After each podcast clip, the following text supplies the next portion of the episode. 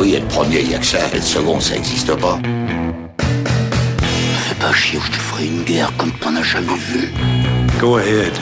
Quand les types de 130 kilos disent certaines choses, ceux de 60 kilos les écoutent. Make my day. Vous savez mon nom, j'ignore le vôtre. Qui êtes-vous?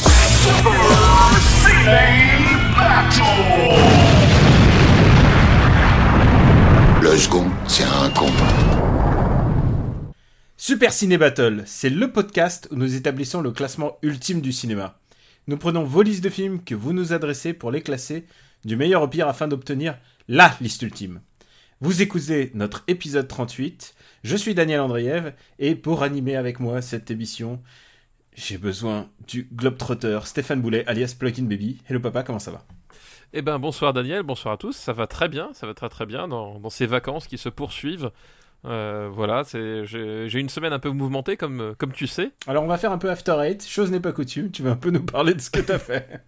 Eh ben oui, parce que fi- figure-toi que je, je suis allé dans une espèce d'Airbnb un peu bizarre euh, sur Paris, tenu par un, un- un chroniqueur de podcast euh, d'origine russe. Et avec des lubies particulières pour les comédies françaises. euh, c'est un, coin que je recommande vraiment. tu m'as accompagné dans une comédie française, donc c'est une tradition euh, qui est Oui. née, par... qui est née euh, grâce à Quix et que tu as un peu euh, bah, fait, fait vivre, c'est de m'accompagner à une comédie, quelle Voilà. qu'elle soit. Tu- Quoi qu'il arrive, tu dis OK. Tu- Ah tu non, j'ai dit. Alors, mo- moi, ça voulait dire banco. Ça veut dire on y va. Voilà. Et voilà, et c'était ça. C'est euh, aveuglément. Je, euh, voilà, on a, on a pris ce qui sortait et puis on allait voir. Et on est allé voir Opération ou Mission Non, c'est mi- c'est Mission Oh, Pays putain. Basque. Mission Pays Basque. Ça fait littéralement trois jours qu'on qu'on- qu'on- qu'on- qu'on ne se souvient plus du titre exact du film. Et là, j'ai vérifié, c'est Mission Pays Basque. dont l'acteur le plus mémorable était Shadow, l'ours brun. Shadow, l'ours brun. Très belle prestation de Shadow, l'ours brun. Et, et alors, ce qui est génial, c'est qu'on a googlé Shadow l'ours brun, parce que euh, franchement, les autres acteurs n'étaient pas, enfin, c'était pas, c'était pas extraordinaire, on va dire, on va dire pudiquement. Mais, euh, mais Shadow l'ours Il brun, a un sacré CV, hein, il Shadow. a, il a tourné dans des milliards de trucs. Euh, googlez Shadow l'ours brun euh, dans- au cinéma français. Il a, il a fait de, beaucoup plus de films intéressants que Elodie Fontan, donc la, le, le lead character. le lead character, la, la fille qui va, qui fait un- littéralement un. bah, Bienvenue chez les Basques. Bienvenue chez les Basques, oui, elle est hautaine, elle, tra- elle marche avec des talons hauts, et, et elle est en pleine feria, elle est en, en plein milieu de, en plein milieu de genre, ah, vous faites du bruit, idiote, va une rue plus loin. et il y a Daniel Prévost qui joue, euh, qui joue maintenant, euh, je sais pas, il joue Alzheimer, quoi, mais, euh, mais, il- mais il est délectable, quoi. C'est les quelques Oui, oui, scènes bah- qu'il a, il est, il est parfait. Ouais, bah c'est Daniel Prévost, quoi. C'est toujours. su- Surtout dans, dans cette espèce de rôle de papy gâteau, vraiment. Ouais. je- Papy genre, gâteau, papy gâteau, ouais. un peu lunaire, enfin, voilà, c'est Mm. c'est- il est parfait. Il- Ouais, je pense que c'est le meilleur acteur français avec une, avec une calache entre les mains. De- Oui, oui, oui. Et, c'est- et c'est- et cette phrase est une vraie phrase. Euh, tu- T'as un vrai commentaire sur le film. Donc on a vu ça. Alors on va vous faire un petit peu le truc. On a vu euh, Spider-Man Homeco- Homecoming ensemble, Tout à fait, exactement. euh, qui était un blockbuster satisfaisant, mais on va en rediscuter, je pense. On, on en, on en discutera dans After Eight, mais globalement, si, pour la faire course, c'est que c'est un divertissement honnête. Voilà. Honnête, mais j'ai vraiment du mal avec cette espèce de Tony Stark qui est le, le nouveau. Ah, mais je, le tu, mec- tu te spoil, ne spoil Ah, ok, pas. ne d'accord. Ne spoil pas. Mais oui, Vous non, mais sentez des- déjà que j'ai un peu du fiel là. Il y, a, il y a des trucs à, à revoir, mais, euh, mais globalement, non, globalement, quand même, c'est pas, ça se laisse regarder, quoi. Je leur dis bon courage pour la suite quand même. hein. Ouais, bah ça, de toute façon. Qu'est-ce qu'on a vu d'autre? Ah oui, euh, donc ce qui est, Qu'est-ce qu'on a vu d'autre? Un petit film. Ce qui est intéressant, c'est qu'à chaque fois, on a rencontré des, des auditeurs. Oui, Donc à, à Spider-Man, on a croisé un auditeur qu'on salue, il se reconnaîtra.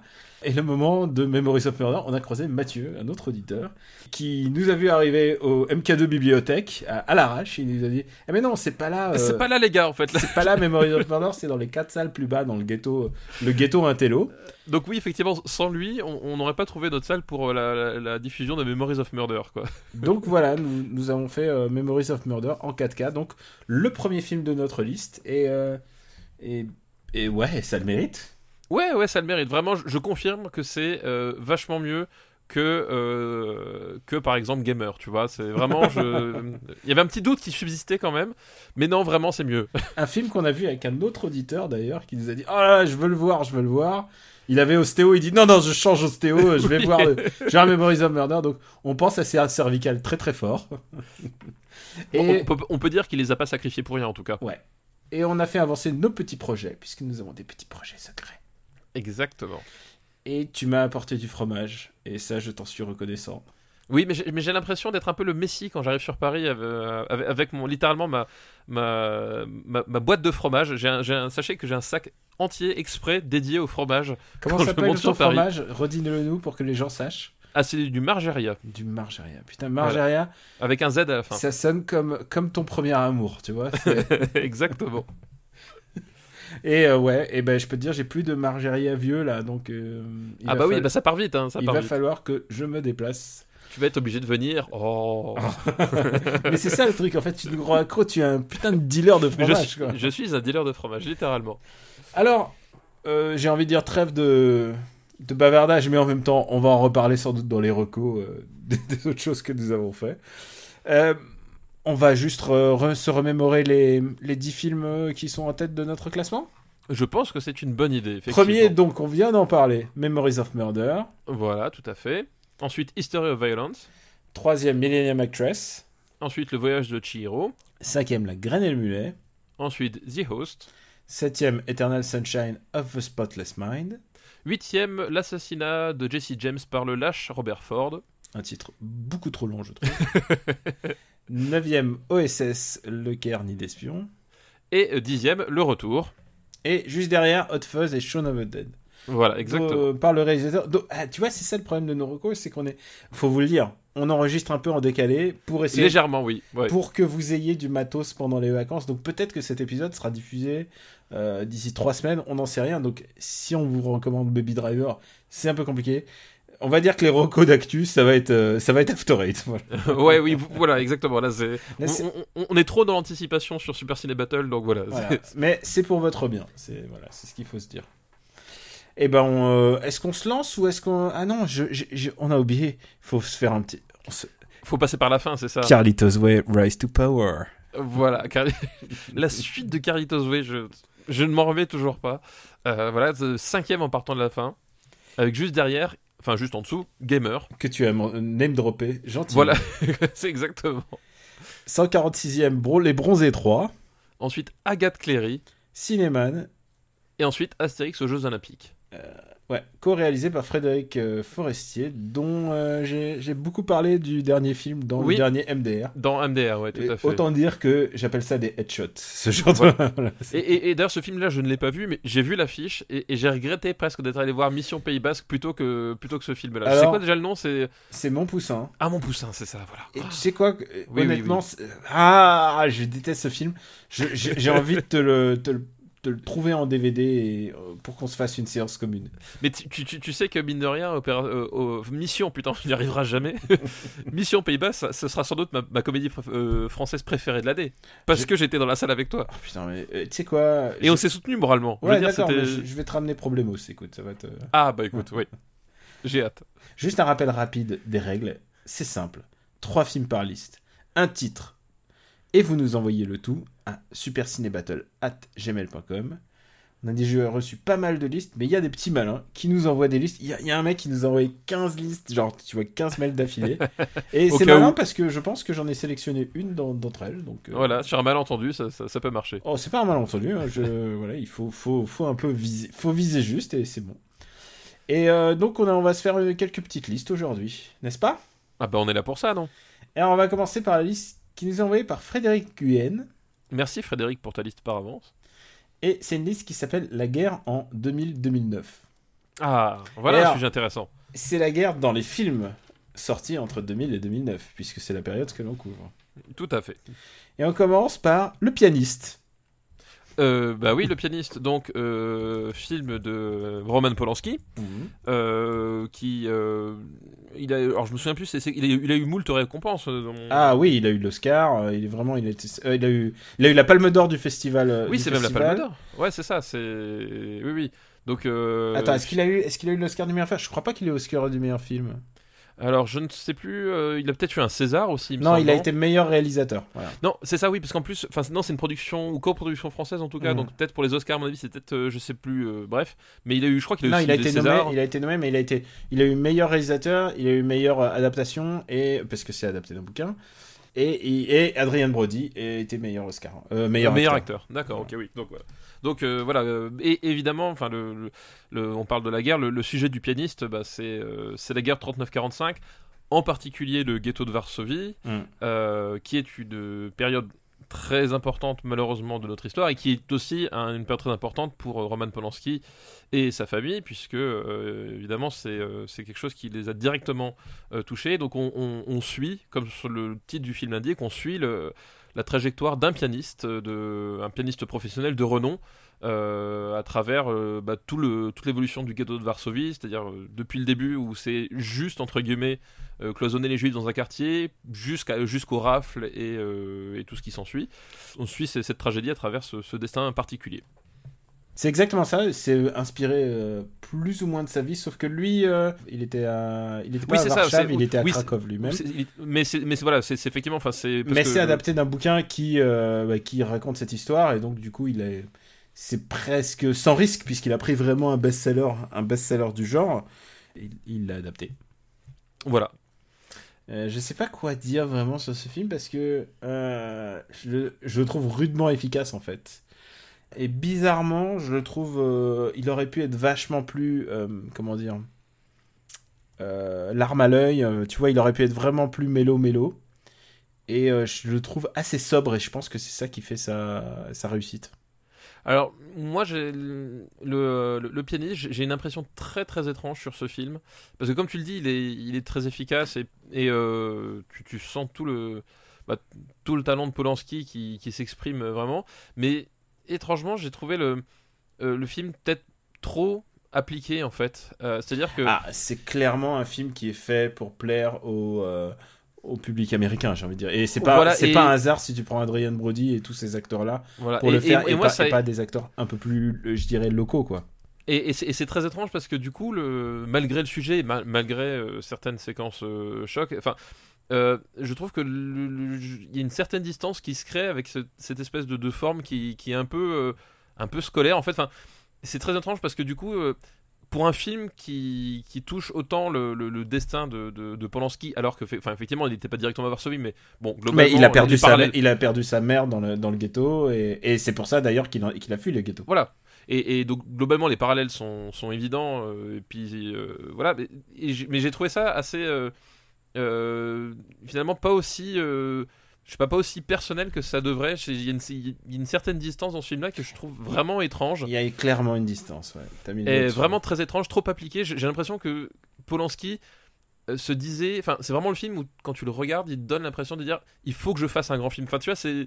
C'est genre, c'est pas, c'est c'est pas un grand film qui, de- enfin, c'est pas un film qui devient un grand film Disons euh, par, la force de, de- de- de son cinéma. C'est un film qui, qui a conscience par avance de devoir être un grand film, tu vois ce que je veux dire Mm. Et qui du coup est un peu paralysé sur, euh, sur, sur, sur pas mal de choses. par et- les enjeux, ouais. Ouais, par ses propres enjeux, par, euh, par la production, par la re- reconstitution. Et je trouve que ça prend pas comme ça de vrai. Enfin, je suis resté vraiment euh, bizarrement très en. Enfin, en tout cas, trop en dehors pour, euh, pour, un, sujet qui, pour un sujet comme ça. Et, euh, et pourtant, il y, a des- il y, a, y des moments très, très forts, etc. Mais globalement, voilà, c'est un film qui qui met trop de distance, je trouve. Euh, Enfin, en tout cas, moi, je me suis senti trop en dehors. Voilà. Je crois qu'on avait parlé de Polanski. Alors déjà, pour, juste pour dire, le- tout le thème euh, polémique de Polanski, on l'a déjà euh, bien abordé euh, oui, oui, oui. sur euh, la neuvième porte. Et je crois que c'était la neuvième porte hein, qu'on a vu, qu'on a vu. Ouais. Il me semble que c'était Ouais. sur la Nouvelle Porte. On avait, on avait dit globalement le fond de notre pensée. Le fond de notre pensée sur, sur, sur son arc de carrière. Voilà, sur, sur, enfin, sur, sur, sur, son arc de carrière et sur, et sur, et sur les, hum, le scandale en fait.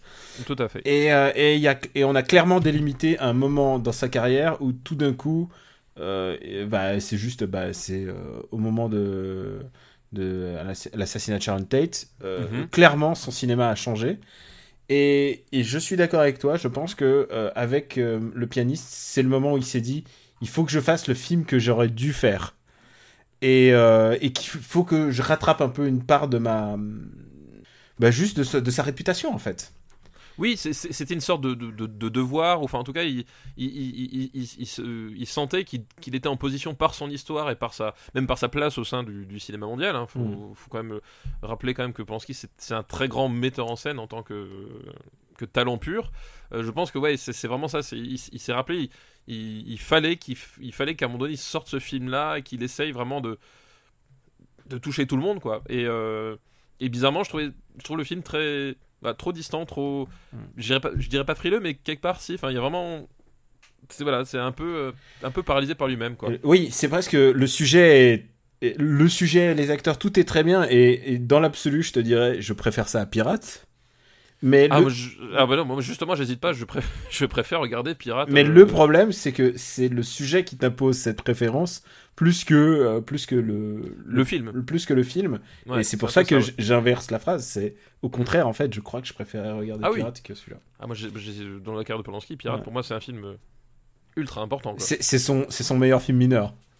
Mais c'est, pour moi, c'est, la marque d'un, d'un grand réalisateur qui fait, un- qui fait un, un- un film, euh, un film sur, sur lequel t'attends pas, finalement pas grand chose. Quoi. Tu Un dis, film, euh, un film récréatif. ça fait un film récréatif et en fait, euh, il, il déborde de folie. Quoi. Mm. Et là, justement, ça ne déborde pas, le pianiste. Ah ben non, mais en même temps, tu, tu as pas beaucoup de marge.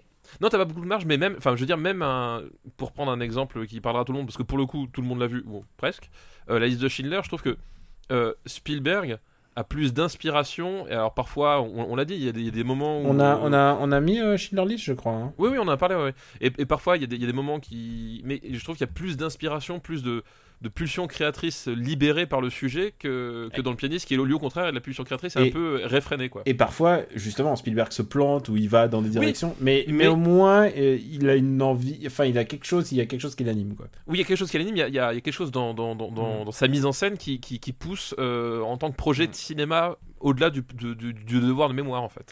Schindler List, 25e de la liste des années 90. Voilà. Entre Eyes Wide Shut et La haine, ce qui est. euh, C'est pas une mauvaise place, hein.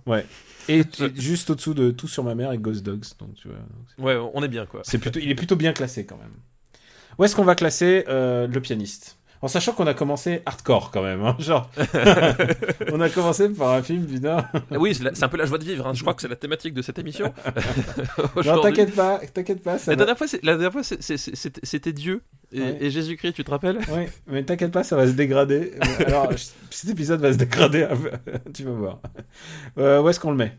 Euh, Moi, euh, ouais, c'est un film, j'ai j'ai un rapport vraiment très compliqué avec. Enfin, pas- Tu vois, le problème, c'est que dans l'absolu, je le mettrais euh, au-dessous de printemps, été, automne, hiver, printemps. Mais en fait, mais en fait, je regarde aussi les autres films et je préfère. Je, je le mets juste au-dessus de Black Book pour moi. Ah, attends, Black Book, Black Book. où est-ce qu'il est 55e. Euh, Écoute, oui. Donc sous Tropic Thunder, faut quand même, Sous le... Tropic Thunder. faut quand même le dire. Sous Tropic Thunder, ouais. Voilà.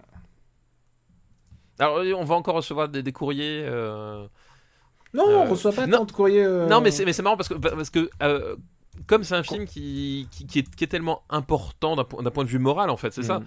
Euh, il a un peu euh, ce statut de- de- de- d'œuvre un peu intouchable euh, Ah non, non, non. par c'est- le sujet qu'il ah aborde. Et.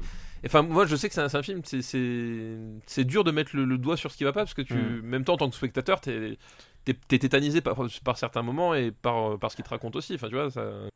On a eu quelques commentaires dans le, dans le, pas dans le forum, mais dans le, les commentaires de l'émission, euh, qui nous a dit ah parfois vous mettez un, un, un regard moral sur le cinéma et je pense particulièrement à Irréversible, je crois que Oui, c'était. irréversible, ouais, tout à fait. Et, et je suis désolé, moi je je peux pas, je peux pas enlever le regard moral du, du cinéma pur, sinon, sinon. euh, Sinon, objectivement, tu vois, euh, Batman v Superman, c'est mieux réalisé que le Pack des loups. Alors que je préfère regarder dix mille fois plus le Pack des loups que Batman sûr. v Superman. Non mais bah, de toute façon c'est enfin la- la- de toute façon c'est ce que c'est ce que bah, j'avais j'en avais d'ailleurs discuté avec euh, avec l'auditeur. D'ailleurs je tiens aussi à- au passage à signaler le encore une fois le, le- vraiment nos auditeurs quand ils interviennent et qui nous posent des questions, qui rebondissent ou qui nous interpellent, à chaque fois c'est c'est vraiment intéressant en fait. C'est c'est on on a on n'a pas de gros trolls débiles. Non, on en- n'a pas de on en veut pas. débile. On n'en veut pas mais, genre je suis enfin c'est En vraiment la bonne surprise. En même temps, on a leur adresse.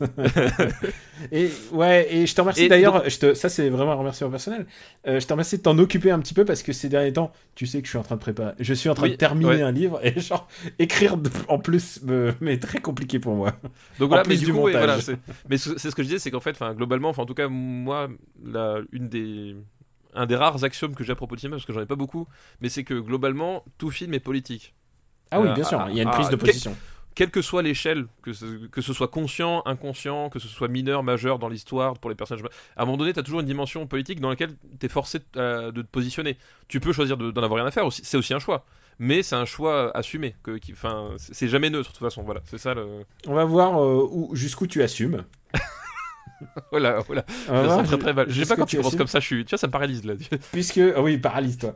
Le deuxième film est Monsieur Batignolles. Ah oui, oh, putain. ah oui, on passe de. Alors c'est marrant parce que. Est-ce que tu l'as vu? Euh, oui, je l'ai vu et, euh, et c'est marrant parce que tu, tu me tu, tu me parles de films de guerre. Je, je m'attendais à tout sauf ça. en fait, je faisais- Attends, le troisième, le troisième va te surprendre. Oui, non, mais voilà, c'est- très très très étrange. Mais, mais c'est des films de c'est des films pendant la guerre. Voilà, c'est des ce films pendant la guerre. Donc Monsieur Batignolles, c'est avec euh, Gérard Jugnot. C'est Gérard Jugnot et Jean-Paul Rouve. Et Jean-Paul Rouve. Et le petit Jules Citruc à l'époque où Jules Citruc était petit. Oui, c'est vrai, c'est vrai, exact. Euh... Et faut, faut le dire, Jules Citruc, j'ai honte, mais je littéralement, il a, il a joué dans dans un des films que je débe... qui me débecte le plus, qui est Moi, moi César, César euh, 10 ans, euh, ouais. 10 ans et demi. Ouais. Euh, 1m, 1m, 1m40 qui est un film de, euh, si je me souviens, C'est Richard de- Berry, non C'est Richard Berry. C'est pas son film le plus personnel, on va dire. Et c'est que des enfants qui parlent avec des bons mots d'adultes. Et, et les enfants qui parlent avec des bons mots d'adultes, on l'a déjà dit, mais enfin, moi, je, je, je supporte pas ça. C'est vraiment, c'est au-dessus de, de mes moyens. Je, T'as déjà rencontré ma fille ou pas? Je sais plus. Ah non, mais ta fille, elle parle avec des mots d'adultes, mais parce que elle, est, que- elle est super intelligente. oui, c'est pas genre un putain d'auteur, genre, euh, genre un ersatz des guignols de l'info qui lui a, qui lui a dit Hum, dis ça parce que t'auras l'air cool.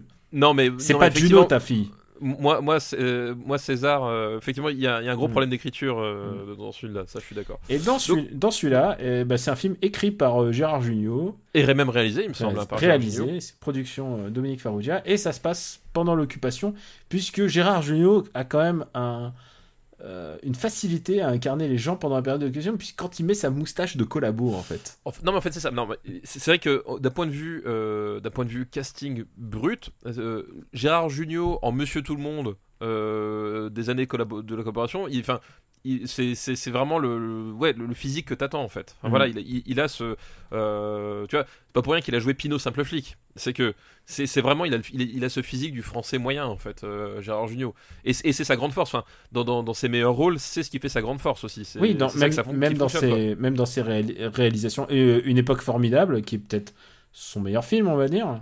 Enfin, je, Euh, je pense pas m'engager. Je, Je, genre, je me rappelle plus tout ce qu'il a fait, mais. euh, non, mais genre, oui, il a fait Casque Bleu. euh, Enfin, tu vois, il a fait. Et ensuite- qu'il a fait casque putain. c'est vrai. tu vois, c'est pas. Voilà, c'est pas. Sans peur et sans reproche, tu vois, il avait fait, je crois. Ah, mais oui, c'est vrai. Voilà. Meilleur espoir féminin, il a eu le, le nez creux quand même. Oui, c'est vrai. Bah oui, bah, au niveau de- du, du casting. Avec Bérénice ouais. Bejo, jeune. Ouais, tout à fait, tout à fait. Mm. C'est vrai, c'est vrai. Mais voilà, donc Monsieur Batignolles, euh, donc c'est l'histoire d'un petit enfant juif qui est euh, bah, euh, Qui est bah, euh, recueilli, un, un- un peu bon gré mal gré par un. Par un, un- un- je crois qu'il est boucher charcutier, je crois que c'est ça, ou un, un truc comme ça. C'est ça aussi, c'est qu'il a, c'est qu'il a une tête à être bouché charcutier pendant Oui, bah, l'occupation en fait. Oui, il, il- il- vraiment, bah, c'est le physique, euh, c'est- vraiment le physique, euh, le physique banal, quoi. Et euh, parce que voilà, c'est un espèce de, de, français moyen de, cette époque-là, c'est-à-dire qu'il il est pas collabo, mais il est pas résistant, tu vois. euh, les Allemands sont là, bon, tant pis, mais on fait avec. Enfin voilà, tu, vois, c'est vraiment cette France qui, qui, qui, qui ne sait pas se positionner, ou en tout cas qui n'a pas besoin de le faire parce que il est pas combattant non plus, tu vois. Enfin voilà, il vit avec, quoi.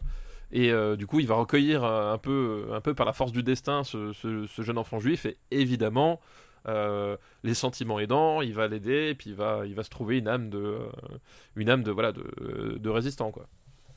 Et, et c'est plein de bons sentiments. Je sais pas euh, où je le place sur, euh, sur l'échelle de bons sentiments euh, français.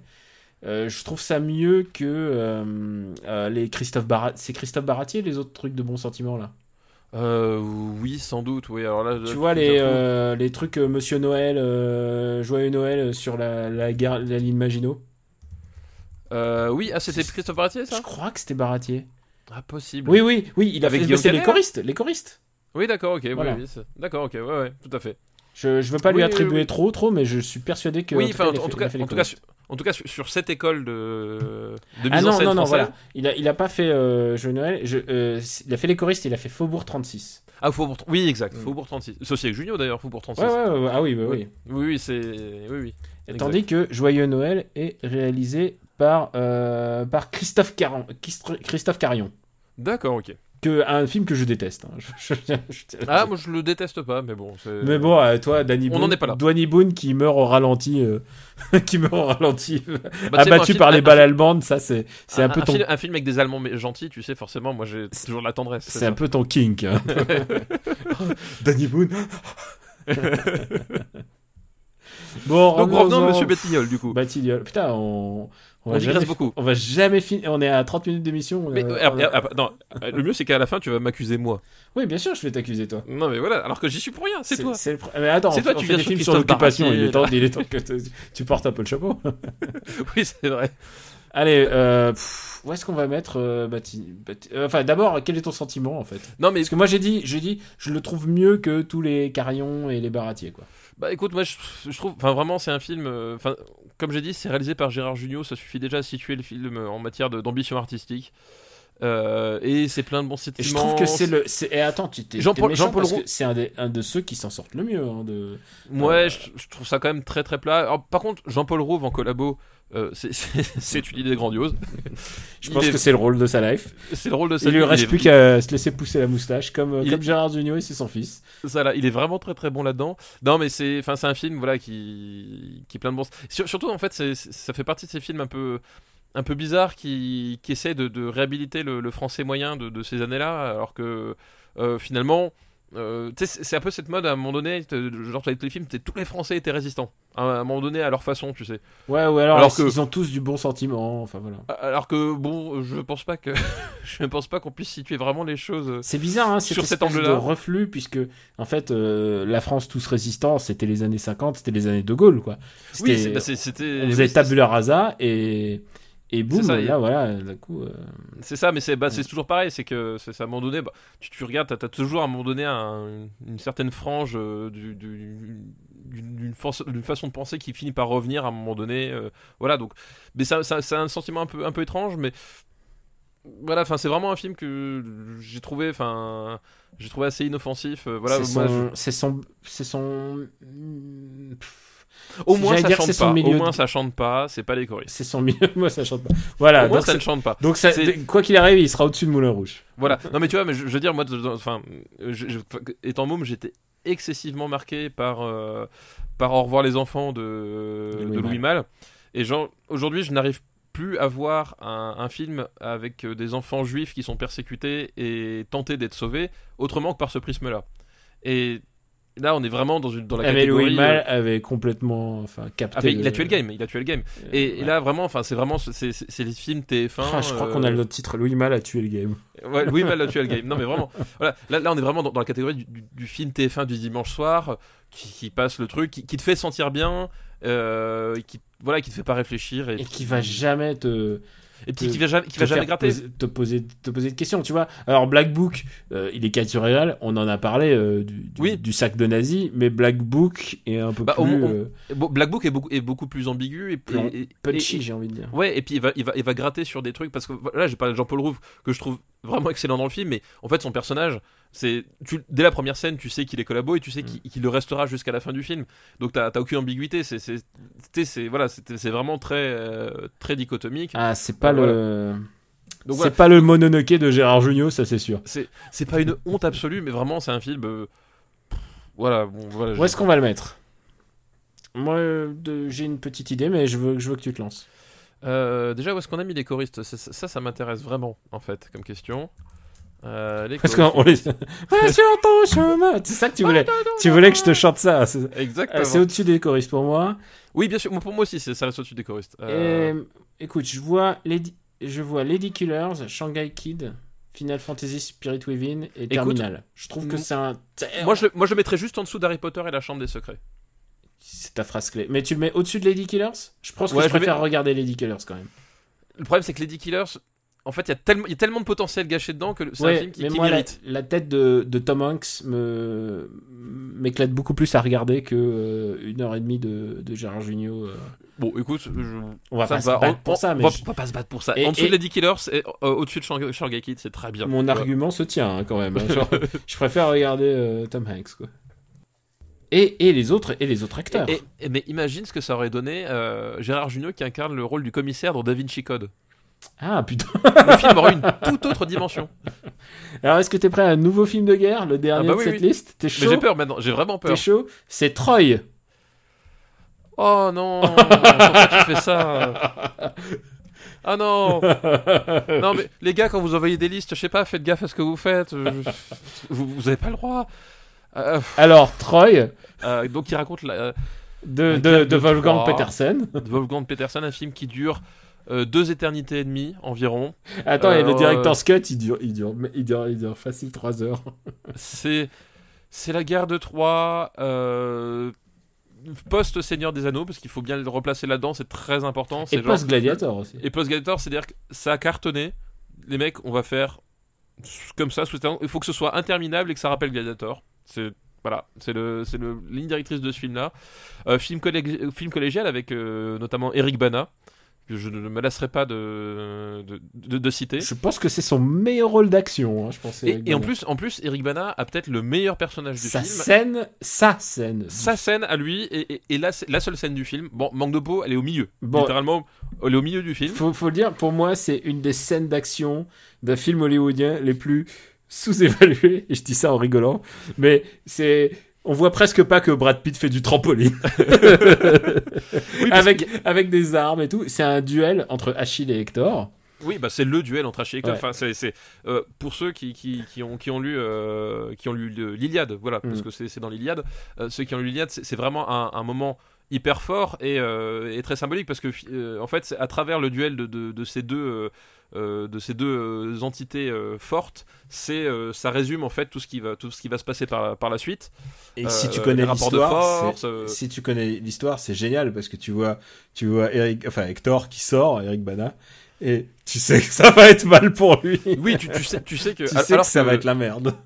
Donc voilà, et en face, il y, a, y a- donc il y a Brad Pitt qui, qui en a strictement rien à branler. Je, Qui- je- je pense que même dans World War Z, il est plus impliqué que dans 3. C'est à ce stade-là, c'est Ah, hallucinant. ah non, ah, je suis désolé, dans son combat, il se- quand il saute sur son trampoline pour donner des coups d'épée, coups de, coups de lance. Coup de lance. ouais, avec franchement, bouclier. regardez, regarde ce combat, euh, regarde, euh, re-regarde tout ce combat.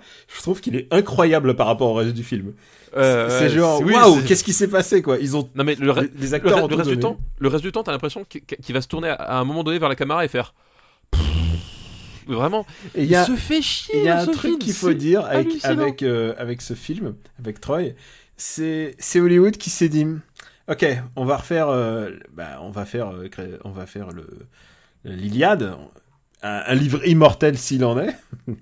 Oui, un, un livre qui, qui, qui genre a, inspiré deux trois œuvres à travers l'histoire. hein. Oui. Il va faire- et on va faire l'Iliade, mais virez-moi ces histoires de, de Dieu, tout ça, tous ces trucs nuls. C'est là, où c'est complètement ouf. en plus, c'est- même pas ça. C'est-à-dire que Virez-moi les, virez-moi Vir- tout ça. virez-moi tous les dieux, mais laissez-les quand même dans un coin. On sait jamais. Et ce qui fait que, en fait, euh, globalement, enfin, euh, d'un point de vue pratique, oui, des types qui trouvent euh, un cheval en bois géant devant eux et qu'il faut rentrer dans leur cité, ça n'a aucun sens. Mais vraiment. Ah oui. Ah, alors, il faut qu'on en parle. Il faut qu'on en parle. non, il voilà. faut que j'en parle. Jonathan, laisse-moi en parler. Il faut qu'on en parle. c'est- ça, c'est ça. C'est-à-dire que C'est Sean Bean qui joue Ulysse. tu, tu, tu, tu- c'est Sean Bean. C'est Sean plus- Bean qui joue Ulysse. Et il et il y a un mec qui est en train de tailler un, un jouet pour son gamin au bord du feu. Et il le regarde, il fait Hmm, Hmm. quelle bonne idée Non, mais voilà. En fait, là, dans le film, Ah, ça se passe littéralement, littéralement comme ça. C'est-à-dire que tu as des types qui sont en guerre, qui, sont, qui subissent un siège depuis des mois. Et du jour au lendemain, l'armée en face est partie. Ils retrouvent un immense cheval de bois. Ils se disent Putain, trop cool, on va faire rentrer. Tu dis, mais ils sont complètement teubés.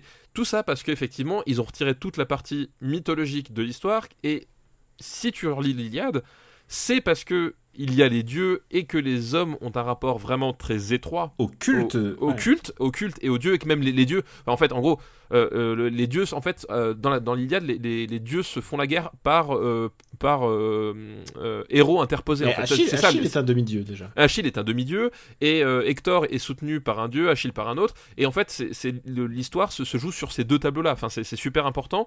Et du coup, du coup, le rapport au culte est super important parce que du coup, dans l'Iliade, si si les Troyens acceptent de, le, le- le cheval. Euh, c'est parce que ils sont persuadés, ils sont convaincus que c'est un don des dieux pour avoir euh, triomphé euh, des armées ennemies, en fait. Et du coup, là, enfin, il y, a- il y a toute une logique, là, la façon dont, dont- dont- dont- dont les dieux sont imbriqués dans l'histoire, enfin, ça fait sens. Là, dans le film de Von Personne, ça n'a aucun sens. Il se passe juste pour des abrutis de première. C'est- non mais c'est ça. Hmm, hmm, Qu'est-ce que t'es en train de faire là? Non mais c'est comme si bonne idée. voilà, c'est comme je sais pas si dans Band of Brothers, à un moment donné, t'as un mec qui se balade, fait oh une mine, Hmm, je vais appuyer, mettre le doigt dessus, voir ce qui se passe. Voilà, c'est littéralement ça quoi.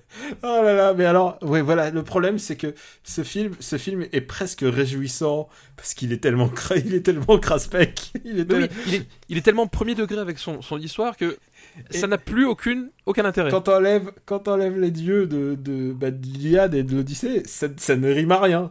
Oui, ça ne rime. à- Bah oui, ça n'a plus aucun sens. Enfin, genre, Et- genre, tu dis mais ils sont cons, les mecs, ils sont littéralement idiots. Et alors, et alors, on vous a pas, on vous- pour ceux qui ne sont pas, euh, qui connaissent pas trop l'Iliade, il faut savoir que cette guerre est déclenchée parce que euh, Hélène est enlevée, donc. Et est, en- est enlevé par Paris. par Donc, Paris, et donc Hélène, euh, qui est jouée par Diane Kruger. Donc il faut, il faut euh, Au admettre. top de son ad- game, Diane Kruger. Et non, mais ça beau couple, hein, euh, Diane Kruger et Orlando Bloom. je pense que à eux deux, ils, ils- ils- ils ont, une gamme d'expressions dans ce film qui est Ah, époustouflante. j'attendais que tu prononces son nom Orlando Bloom qui joue Non, mais Paris. c'est Ah le- là là. im- imagine le regard vide de- d'Orlando Bloom qui se plonge dans le regard vide de Diane Kruger. Tu sais, c'est- c'est c'est- c'est- bah, c'est un côté un peu Terrence Malick, tu vois.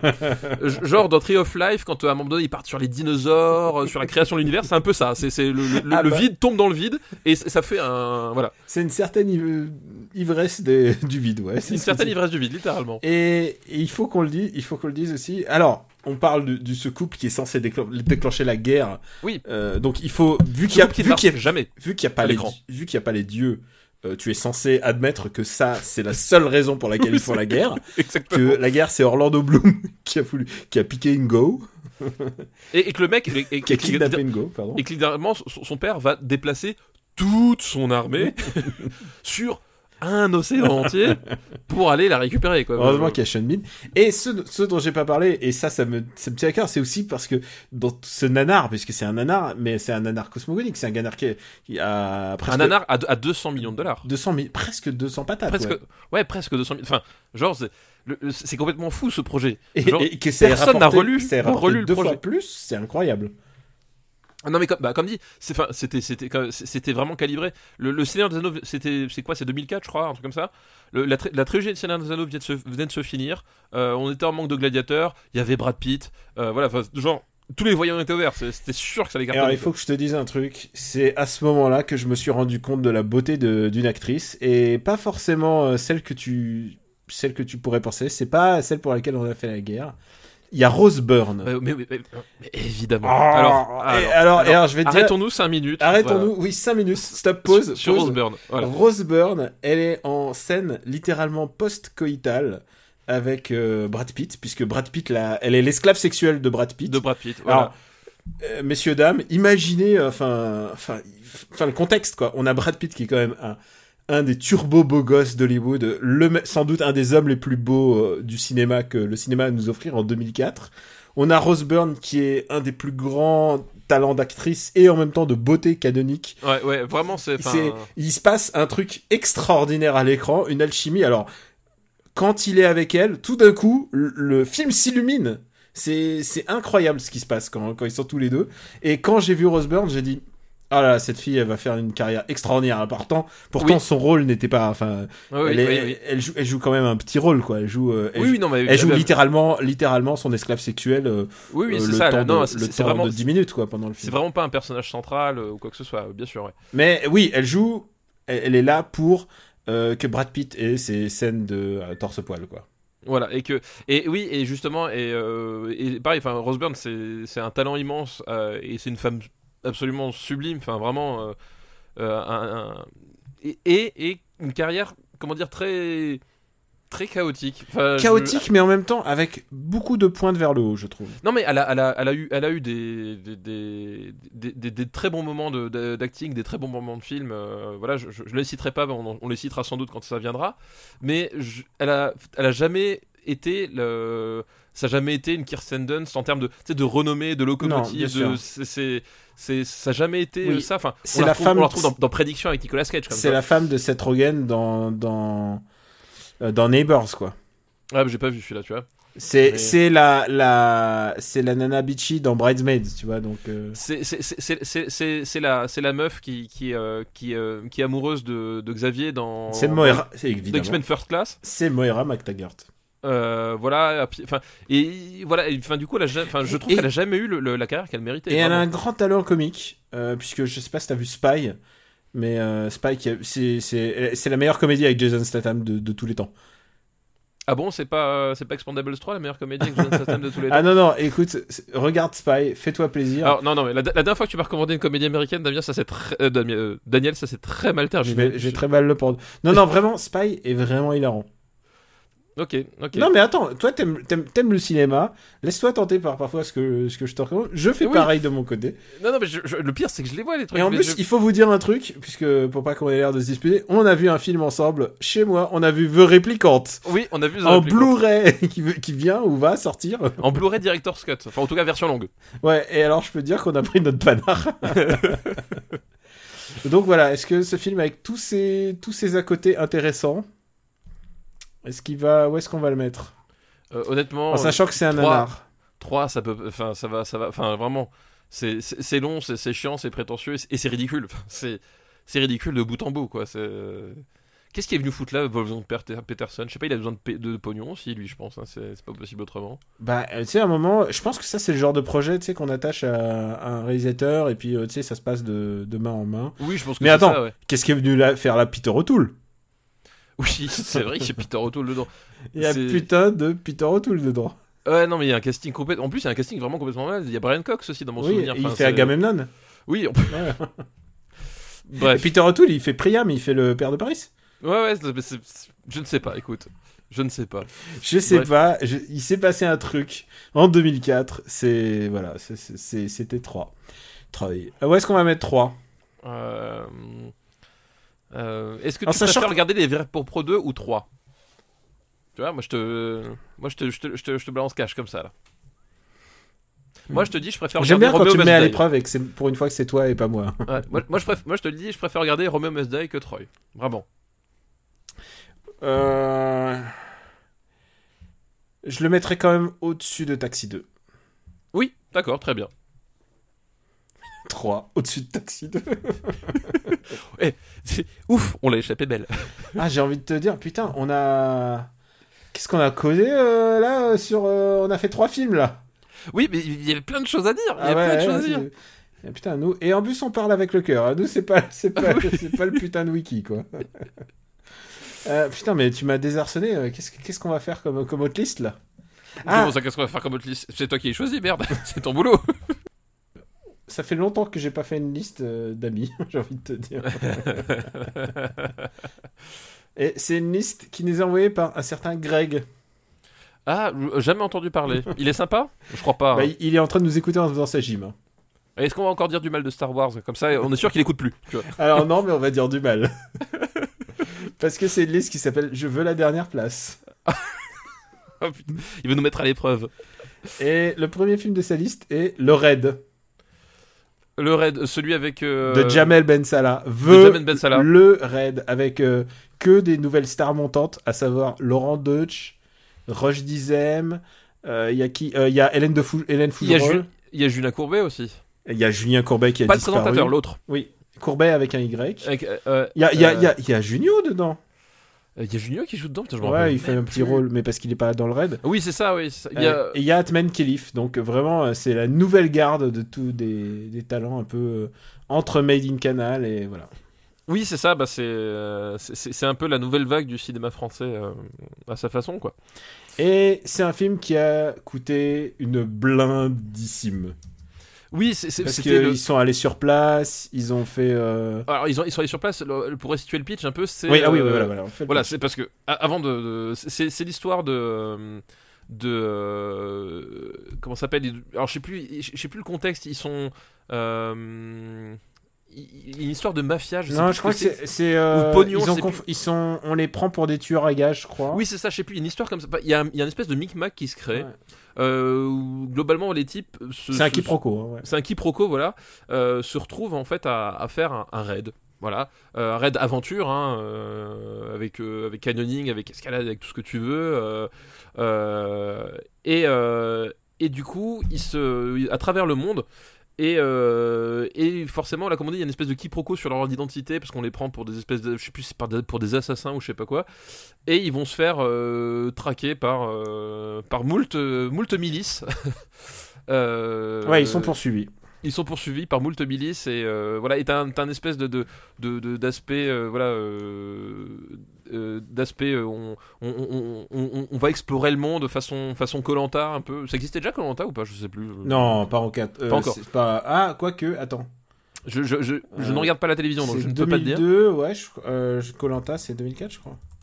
écoute je- ça, je- Attends, je ça, suis- c'est censé être ton domaine ça Ouais, ouais, mais attends, mais. euh, ah, euh, je suis en pause de Colanta. Je regarde même plus quand ça passe.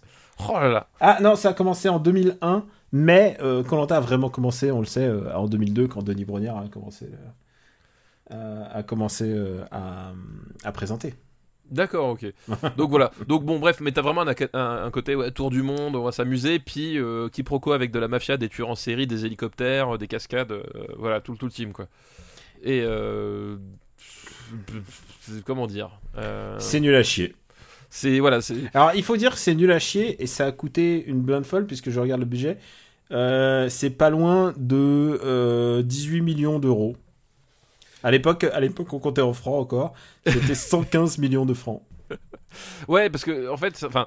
euh, y, y a déjà il y, a- il y a ce côté qui était très en vogue, mais on, on en parlait justement dans, dans Gamer, on en parlait euh, dans euh, évidemment Samouraï. T'as ce côté euh, jeune de banlieue, euh, qui es-tu? Qui parle vite. Qui parle vite, qui parle un peu n'importe comment, qui, qui, enfin, t'as vraiment ce côté, euh, voilà, on va draguer du jeune de banlieue et avec euh, tous les stéréotypes qu'on peut, qu'on peut avoir, euh, qu'on a, qu'on revoit dans les deux films que j'ai cités et dans, dans tas d'autres de cette époque, Ils sont montrés comme des abrutis. comme, comme des abrutis euh, finis, euh, et évidemment, enfin, comme, enfin, tu vois, t'as, ce mélange avec cette espèce de fascination pour le crime, enfin, genre, t'as la totale, quoi. C'est, des abrutis et en plus, c'est presque normal quelque part qu'on les a pris pour des tueurs à gages, enfin.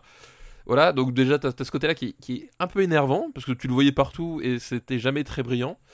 Et, euh, et puis surtout, mais quel film, quel film poussif, euh, quel film euh, qui ne fonctionne jamais. quel- je veux dire, le, le dépaysement, enfin comme tu, comme tu as dit, ils sont partis aux quatre coins du monde pour filmer leur truc. Cite-moi un moment mémorable, un plan juste qui fonctionne, genre. Non, Voilà. je, je déteste Non, ce voilà. film. Et en fait, ce qui, ce qui, pourquoi il a une telle réputation de, de nanar, c'est qu'il est, un- il est presque insultant en fait.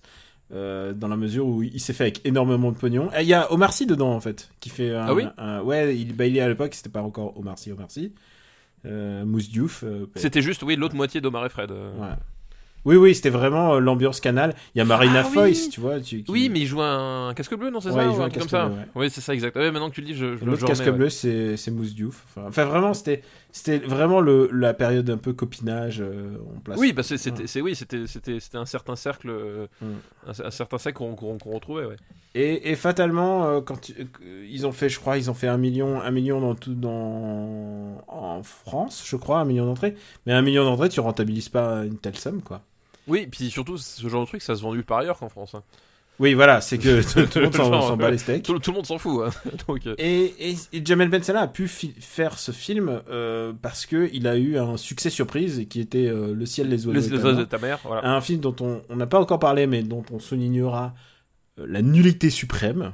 Mais c'est, pas la même décennie, hein, je crois, oui, euh, c'est 90, c'est les années ouais, 80, c'est ça. c'est 99. il me semble. Et, euh, et du coup, ça le fait passer un peu pour un. Euh, comment dire pour un pas pour un profiteur mais tu vois enfin pour un mec du système qui est dans les rouages du système et comme il a eu son petit succès c'est un peu comme euh, comme quand tu fais un petit film indé et tout d'un coup Marvel t'appelle quoi Ouais, mais c'est mais, mais- Et mais- C'est un peu le là, copinage du système. hein. Ouais, c'est c'est- enfin, c'est vraiment ça parce que enfin le, le ciel et les oiseaux de ta mère c'était vraiment un succès. Enfin, c'était la, la Jamel Mania en fait. Ouais. Et c'était euh, c'était le film euh, Jamel type entre guillemets. Mm. Et euh, Jamel Belsala c'était le mec qui était dans la caméra. Et, et là en fait Et The il Red, était on- très rentable en plus. oui très très rentable. Genre coup, pour un- là par, par contre pour un million de budget ils ont fait leur million de Voilà. million d'entrées quoi. Donc là, effectivement, on lui, a, on lui a donné carte blanche et tout, et, et juste le raid, on a vu que Jamel Ben Salah, enfin, que ce soit lui ou un autre qui ait fait ciel les oiseaux de ta mère, euh, en fait, ça changeait rien. Le Si vous type, voulez- il, il, il, il sait pas faire un film, quoi. Si vous voulez situer euh, Jamel Ben Salah, on le voit en tant qu'acteur dans le avant-avant-dernier film de notre liste, dans Agathe Cleary. Il joue. euh, Ah oui? Ouais, Ah il ouais. joue le, tu sais, le mec qui joue dans une. Il est. hum, il est directeur d'une start-up et il accueille euh, et il l'accueille, tu oui, sais, genre. oui, oui, mais oui, non, nous on n'est pas racistes, nous sommes une start-up, tu sais, genre Ouais, ouais. super évolu. Euh, Ah là là, mais quelle escroquerie quoi. Je me rappelle exact. Ah, je- mais je sais pas que c'était lui, tu vois. Ah bah, non, non, bah, je peux dire que moi je connais sa tête et quand je la vois, je fais Ah putain, Jamel Ben Salah. genre, même Agathe Cleary nous avait pas épargné ça quoi. Ouais, et euh, mais enfin, c'est- c'est un film. euh, pour le coup, c'est un film vraiment hystérique, c'est-à-dire que les mecs, ils en font des tonnes. Ils, ils, ils hurlent, ils, ils crient, ils font des, des gueules pas possibles, et c'est jamais drôle. C'est, c'est, Mm. enfin, ah. Je sais pas horreur, si quoi. quelqu'un nous a, nous a mis son un de ses films suivants des années 2000, mais il a fait euh, Big City. Est-ce que tu te souviens de Big City? C'est le western avec les gamins, c'est ça? C'est le western avec des gamins, Ouais, bah avec oui, des j'ai- petites filles de 10 ans qui jouent des putes. Ouais, ouais, j'ai vu. Genre, qui a pensé que c'était une bonne idée? Qui putain a pensé que c'était une bonne idée? Émile Louis, Ah non. Et en plus, par contre, ça, ça a vraiment fait un. C'était un four, mais un four monumental. un ouais. four catastrophique et bien mérité quoi, parce que euh, c'était vraiment euh, putain une espèce de. Mais n'avançons pas trop sur la liste. Oui, oui, Daniel, je- tu, je tu dévoiles, tu, tu tu vois- divulgaches. Je enfin, après, j'ai eu mes échos de des, des gens de l'industrie qui m'ont dit que euh, c'est parce que euh, bah, quand t'as les bons copains, quand t'as les bons soutiens, et ben voilà, c'est comme ça que tu continues à faire des films malgré des, des fours comme ça, quoi. Alors là, tu m'étonnes vraiment beaucoup. Ouais. je, je je- L'histoire du cinéma français a prouvé que ce genre de choses n'arrivait jamais. jamais, jamais. Jamais. Où est-ce qu'on va mettre The Et je peux vous dire que ça va sous Samouraï. Ah oui, ça va sous Samouraï. euh. Mais en fait, ça va sous fou. la planète des singes. Ce qui est fou, c'est la, la façon dont Samouraï remonte dans ce classement, en fait. Ouais, ouais, en fait, C'est vraiment complètement incroyable. Samouraï est donc disponible sur, sur YouTube grâce Oh et, et remis, remis en avant grâce à nous. Et, et d'ailleurs, il y a, il y a un- il y a un auditeur qui m'a envoyé une photo du, euh, du musée des miniatures et du cinéma de Lyon où il y a des assets de samouraï euh, qui sont conservés Oh, comme des reliques. Genre la PlayStation? Euh, c'est- ah, c'est voilà. Alors, la question. Qu'est-ce que tu préfères regarder les bronzés 3 ou The Raid? Le Raid, pardon, excuse-moi. Oui, parce que The Raid, je le regarde quand tu Oui, veux. oui, The Raid, alors là, j'ai bien il- entendu, c'est le Raid, voilà. Pas, pas Euh, de- Oui, pas, ouais, pas- pas- on ne se passe en Indonésie. Euh, le raid, putain, euh, entre les. Eh, c'est c'est vraiment dur comme choix. hein. Euh, oh, je- Mais je crois que je déteste plus les bronzés 3 personnellement. Mais pff, après, honnêtement, euh, tant que c'est sous gamer,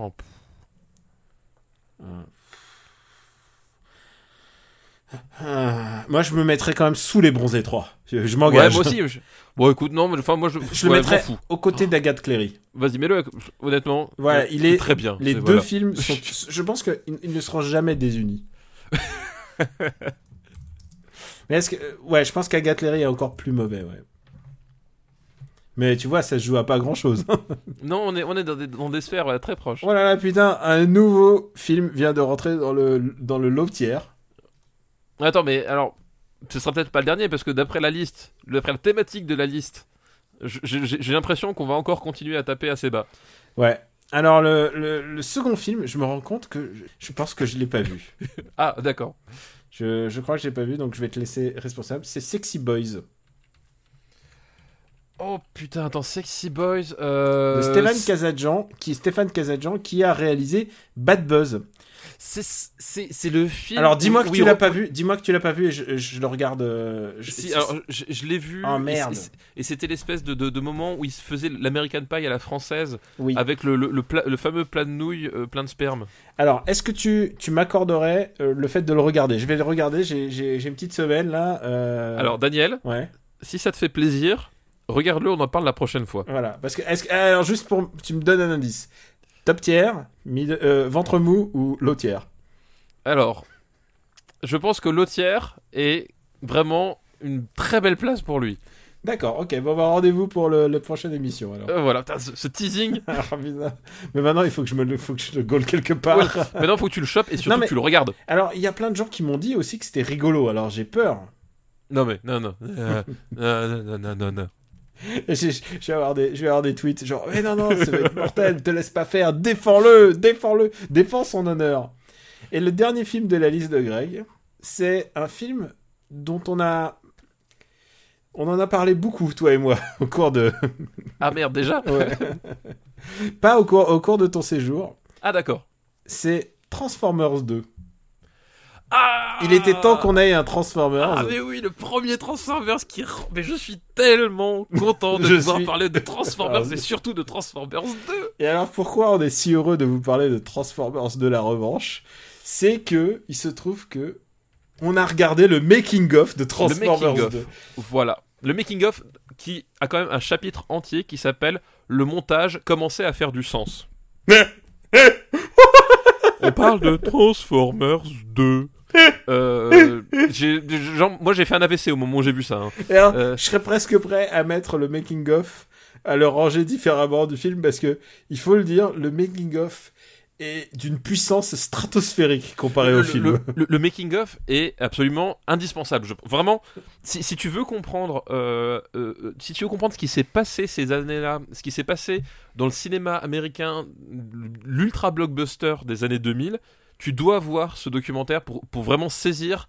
euh, ce qui, ce qui s'est passé et ce qui a fait qu'on en est arrivé là. Vraiment, c'est hallucinant. Il y a eu un moment, et je pense que c'est vraiment entre le moment de Transformers 1 et Transformers 2, la préparation de Transformers 2, où Michael Bay a pété un boulard. Oui, où, où globalement Michael Bay euh, euh, a, a- lâché prise. Voilà, il a, il a lâché prise sur à peu près tout.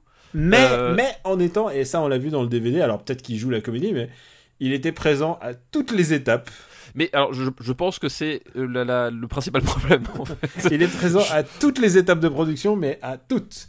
Je, je pense que c'est le principal problème. En fait, il y, a- il y a la meilleure anecdote de tout ça. Bon, le pitch, c'est les Transformers, euh, ils sont pas contents, ils se tapent dessus, puis à la fin, les gentils gagnent et les méchants perdent. Voilà. Non, il y, a- Ensuite- il y a Optimus qui meurt, et à la fin ça n'a aucune Ah oui. importance puisque Optimus revit. Revient. Spoiler, on a rien à branler, spoiler, voilà. désolé. Mais il y, a- il y a un truc Il y a. Scorponok, il y a, enfin, il y a... Il y a un truc qui est génial dans Transformers 2, c'est que c'est un mais- film qui n'a failli pas se faire. Ah oui, oh oui, oh oui, oh oui, oh oui, oh oui, oh oui, Voilà. oui. vas-y, vas-y. Chers auditeurs, il faut prendre quelques minutes pour écouter ce que je veux dire parce que c'est vrai. Je veux dire, c'est super cinématographique, c'est la vérité ultime, on grave dans le marbre. Et ce que je vais vous dire n'est pas un mensonge, ce n'est pas une invention, c'est une véritable anecdote. Et j'ai moi-même du mal à les croire, ne serait-ce que en la formulant. Bref, Transformers 2, c'est un film qui a failli ne pas se faire. Et pourquoi Transformers 2 a failli ne pas se faire? À cause de la grève des scénaristes. Imaginez qu'un projet comme Transformers 2 a failli être paralysé parce qu'il n'avait pas de scénariste. Non, il a été paralysé. Et oui, et, et Michael Bay il a littéralement pris un carnet et des crayons et a commencé à écrire le scénario tout seul. Et il est parti à la chasse parce qu'il avait désespérément besoin de scénaristes pour faire son film. Et quand on voit le résultat final, je trouve ça épatant. Et alors, euh, il faut, faut le comprendre. On va plus plus parler du making of en fait. parce Oui, que- il a enfermé les scénaristes dans une chambre d'hôtel. Pendant je sais plus 4 ou 6 Deux, semaines, je deux- sais plus. deux- deux semaines. hein. Il faut pas Ou déconner semaines, oui, non non, plus. je sais plus, mais c'était Il les a enfermés dans deux une semaines pour écrire le, le- deux semaines à deux pour écrire le, le de Transformers 2. C'est juste pour rappeler les chiffres. hein. Juste à côté, un hôtel à côté de, de son studio. Et il passait les voir de temps en temps pour leur donner des inputs en disant Hum, ça serait bien qu'on fasse un peu plus d'explosions par ici, par là. Et, et en plus, c'est là qu'on on a pu, grâce à ce making-of, euh, découvrir le l'humour à froid et vraiment. euh, euh, vraiment l'humour très merci patron de de Oui. de Michael Oui. Bay c'est-à-dire il dit ah là là euh, voilà en deux semaines ils ont réussi mais je vous raconte pas euh, la note du mini bar Voilà. En fait, c'est- moi j'ai- pensé, je sais pas si tu l'as vu, je crois que le film s'appelle Le Grand Magasin ou quelque chose comme ça, Ouais. où Lucchini joue le, un, oui oui le on, rôle on en a parlé même Voilà, bah, le, le- c'est vraiment ça, c'est-à-dire le, le moment où Lucchini regarde son employé et fait J'adore l'humour, mais je ris très peu. Et ben Michael Bay, c'est ça. C'est-à-dire que il y a, y a une espèce de, de- d'ambiance un peu détendue, parce que bon, ils, font, ils ont quand même conscience, la plupart, qu'ils font un film euh, qui, qui ne restera pas dans les, dans les annales du, du média, en tout cas pour sa valeur artistique. Leur but, c'est de faire plus d'argent. Ils le, Le but, c'est de faire plus d'argent parce qu'ils ils te répètent sans arrêt combien de pognon ils ont fait à tel. Enfin, enfin, c'est littéralement une obsession. Et, et Michael Bay, donc il est dans cette espèce de, de, de- de truc un peu potache, et lui, tu le sens parfois vraiment euh, très euh, très en retrait et très gêné finalement. Enfin, genre il a des réactions très étranges. Tu sens, il- tu sens qu'il est bien éduqué parce que, il, mais que derrière il est, genre ça le gêne certains trucs quoi. Genre à un moment donné il se fait charrier par l'équipe parce qu'il arrive en retard et, et tu vois sa, sa réaction c'est. Tu sens Donnez-moi les noms que je les vire. Ouais, c'est ça, c'est- vrai, et c'est vraiment. Et, euh, et on, on l'a vu, enfin, je sais plus pour quelle conférence, c'était pour Samsung ou quoi que ce soit, où il était venu sur scène, et tu sais, euh, il, est- il avait été paralysé, et il, a quitté la scène parce qu'il n'arrivait pas à dire son, son discours en public. Et je, je pense qu'il a, il a, il doit avoir quelque part un, un vrai problème relationnel, et dans ce- ça se sent tout le long. Il y a une espèce de, pas de malaise, mais de gêne en fait, qui tout le long de lui par rapport à- à- aux gens qui travaillent autour de lui. C'est un peu comme si il avait le succès de George Lucas quand il tourne la nouvelle prélogie, mais en jeune. Oui, c'est ça, voilà. Voilà. Enfin, c'est- ouais, c'est enfin, c'est C'est-à-dire il quoi. impose un peu genre le malaise. Il y a un Ouais, truc- ouais, il y a c'est- une- vraiment une notion de malaise euh, quand Il y a vraiment un, tr- un- un truc très très très étrange dans, dans, dans, ce, dans, dans, dans, dans sa relation avec les autres. Quoi. Et il y a, c'est bourré d'anecdotes rigolotes. Euh, J'aime bien John Turturro qui dit, euh, vous savez, euh, les gens disent que Michael Bay il terrorise les gens. Moi, j'ai travaillé avec beaucoup d'autres réalisateurs qui vraiment terrorisaient et faisaient souffrir leur encore plus leur acteur. Mais lui, dites pas, ça lui ferait trop de peine. Et donc, bah, c'est Shia LaBeouf qui, qui repique dans un rôle où il dit- passe son temps à faire non, non, non, non, non, non, non, non. Mais c'est la matrice d'Uncharted quelque part. Ah, complètement, complètement. à ce stade-là. avec ouais. Megan Fox qui euh, qui a été littéralement mais alors c'est c'est ça qui est assez intéressant et qu'on va le voir quand on va reparler des autres Transformers une décennie plus tard c'est ces deux acteurs qui ont littéralement été broyés par le Oui, ouais, ouais, ouais, par oui, euh, oui. Michael Bay et par le système hollywoodien euh, Shia LaBeouf il a pété un boulard euh, Megan Fox euh, Megan Fox elle voulait plus rejouer et, finalement elle a rejoue dans dans les Tortues Ninja Dans, dans le Tortue Ninja, ouais. Tortue Ninja qui est produit par Michael Bay donc c'est un peu le syndrome de Stockholm pour moi à ce niveau là Oui, mais c'est. Oui, oui, oui, elle, se- elle se faisait traiter de pute chez Michael Bay, littéralement. hein, dans, le- dans Oui, le film, les, elle les- dans les- les Transformers, Transformers, ouais, Transformers, Transformers 3. 3, ils disent Ah, t'es plus avec cette pute. Voilà, et puis là. Et, et, et- et là, et- il y a un robot qui, y a un robot qui fornique avec sa jambe et tout le monde trouve ça cool. Alors voilà, on n'a on a pas, parlé- on n'a pas parlé du film lui-même. Non, non, non, pas encore. Puisque, si tu veux savoir mon idéal de film, dans mon idéal de film, il y a beaucoup de choses, mais alors il n'y a pas des parents euh, qui amènent leur enfant dans une fac et qui prennent du gâteau à la drogue et qui deviennent complètement hystériques et ça se termine par une scène où tu vois deux chiens qui baisent. Il y a, y une scène où ils se font un petit doggy. Et, et- et tu n'as aucun sens, ça n'a aucun sens avec le reste de l'action, c'est juste, tu vois une séquence avec les chiens qui baisent. Et je me souviens qu'à l'époque, j'ai regardé, j'ai vu ce film et je suis retourné à mon voisin, je dis, on vient de voir deux chiens en train de baiser. Quel est le rapport avec l'histoire? D'où sortent ces chiens? D'où sortent ces caniches? Ou je sais Pourquoi pas tu fais ça? Pourquoi tu fais ça? Et en fait, il y a un rapport très canin avec la masturbation et le- la baise, puisque à un moment, il y a le donc le chien robot qui va commencer à se branler sur la jambe euh, De de, Meg- Megan Fox. Et, Et- ça, et- je et- suis persuadé que ça, c'est un input de Michael Bay. Oui, bien sûr. Et en plus, ce qui est, enfin, ce qui est génial, ce qui est de, de- de complètement hallucinant, c'est que euh, euh, tout le monde prend ça pour une marque d'affection, y compris elle. C'est-à-dire que c'est normal que quelqu'un vienne se, se- se branler contre sa jambe pour lui montrer son affection. Genre, elle est là pour ça, littéralement. Enfin, c'est toute la, c'est toute une espèce de, de- de- de schéma de pensée. Euh, De toute façon, ils le disent bien dans le making of. Ils disent le, le- le plot de Transformers 1, c'est un mec qui essaie de- d'avoir la voiture pour choper la meuf. Oui, voilà. C'était l'objectif. C'est voilà. le plot de base, c'est ça. Et, je pense pas, je pense pas qu'ils ils l'ont vendu comme ça à Spielberg qui produit le film. Non, non, non. Et, et, et- enfin, là, ils sont complètement partis là- là- là-dessus. et, euh, et ce film n'a ni ni queue ni tête. Par contre, il y a juste un truc que je veux souligner, c'est que, à mon sens, il a peut-être l'une des meilleures bastons de tout Transformers, de toute la saga Transformers. euh, c'est la séquence dans la forêt, en fait. Ah oui, euh, celle où Optimus va mourir, justement. Celle où Optimus meurt, en fait. Alors, ce qui est complètement idiot, c'est que c'est désamorcé une heure plus tard, parce que Optimus il revient, il fait Hé les gars, en fait, j'étais pas mort. Non, la, Genre- la- euh, The Matrix. genre, genre, ok. Oui, on a utilisé le MacGuffin du jour pour le ressusciter. Voilà, donc, euh, mais la- séquence, la baston en, en forêt en, en elle-même, euh, c'est peut-être le, le- le- le seul moment de mise en scène un poil cohérent de tout l'univers Transformers. Et le reste du temps, c'est quand même de la grave merde. C'est des robots qui parlent avec euh, un, Des accents racistes. un tantinet d'accent raciste, un petit peu de stéréotype ratio, nous allons dire. Voilà, Euh, avec, des, des plans qui, se- qui, qui, qui, se, qui se succèdent sans aucune logique à une vitesse euh, stratosphé- stratosphérique. Alors, ok, des explosions partout, mais je des, des comprends Decepticons voilà. qui, qui n'ont qui n'ont aucune ni, ni queue ni tête.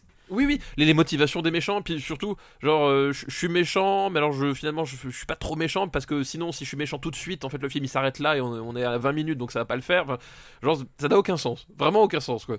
Et ouais, c'est littéralement, ils ont pris des jouets, ils les ont. Et c'est une bac de jouets, ils ont fait crac, crac. Ce qui, ce qui arrive à tous les, les gamins très, très riches, c'est-à-dire ils, ils ont cassé leurs jouets. euh. Ouais, ils, ont vraiment Ouais. cassé leur jouet. Et, euh, mais, et en plus, enfin, je ne comprends pas le projet de mise en scène de, de Michael Bay. Je, je- j'étudie sa filmographie sous toutes les coutures. Esthétiquement, je, enfin, je, je, je suis même pas persuadé que ça, ça mette tant en valeur que ça les explosions et, et, et je- si à un moment donné tu, tu, tu es obligé de lutter avec ton cerveau pour recomposer ce que tu viens de voir. Ça, ça n'a- Et lui-même est un putain de bourreau de travail parce que jusqu'à euh, une, jusqu'à une heure, Une heure avant, avant la la, première, di- ouais. la diffusion de la première, il est encore au téléphone en, en post en post prod quoi. Oui, tu, le vois littéralement, à un moment donné, t'as un plan, un plan qui dure, comme c'est un film de Michael Bay, c'est un plan qui dure une seconde, et encore, qui doit durer moins d'une seconde, où il fait Attends, là, ce coin de l'image, il est un tout petit peu sombre. Et genre, il, et, en fait, c'est peut-être ça finalement. Je pense que ce documentaire permet de mettre le doigt sur ce qui ne va pas dans tout son cinéma, en particulier dans, dans Transformers 2.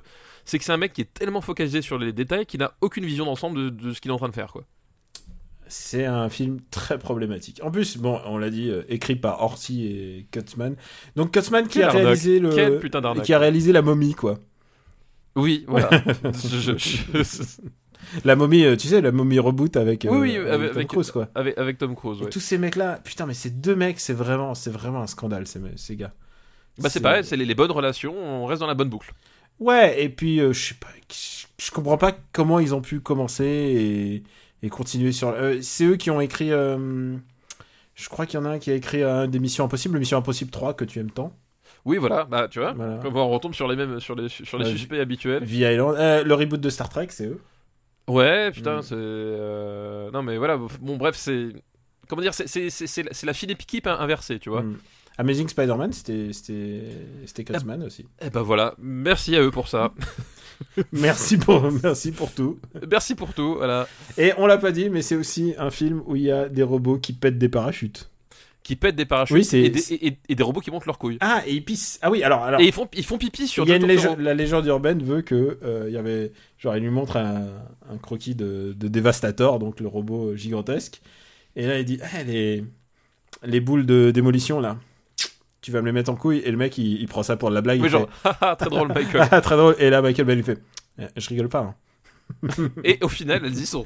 Et en plein cadre. et c'est peut-être le, le le truc le plus mémorable de ce film c'est John Turturro qui qui dit que je suis, je suis sous le scrotum de- de- de- Et, et là, il y a un, un autre euh, sujet, et on va peut-être pas le faire aujourd'hui, mais j'adore évoquer cette théorie, c'est qu'en fait, Michael Bay essaye de faire des films des frères Cohen.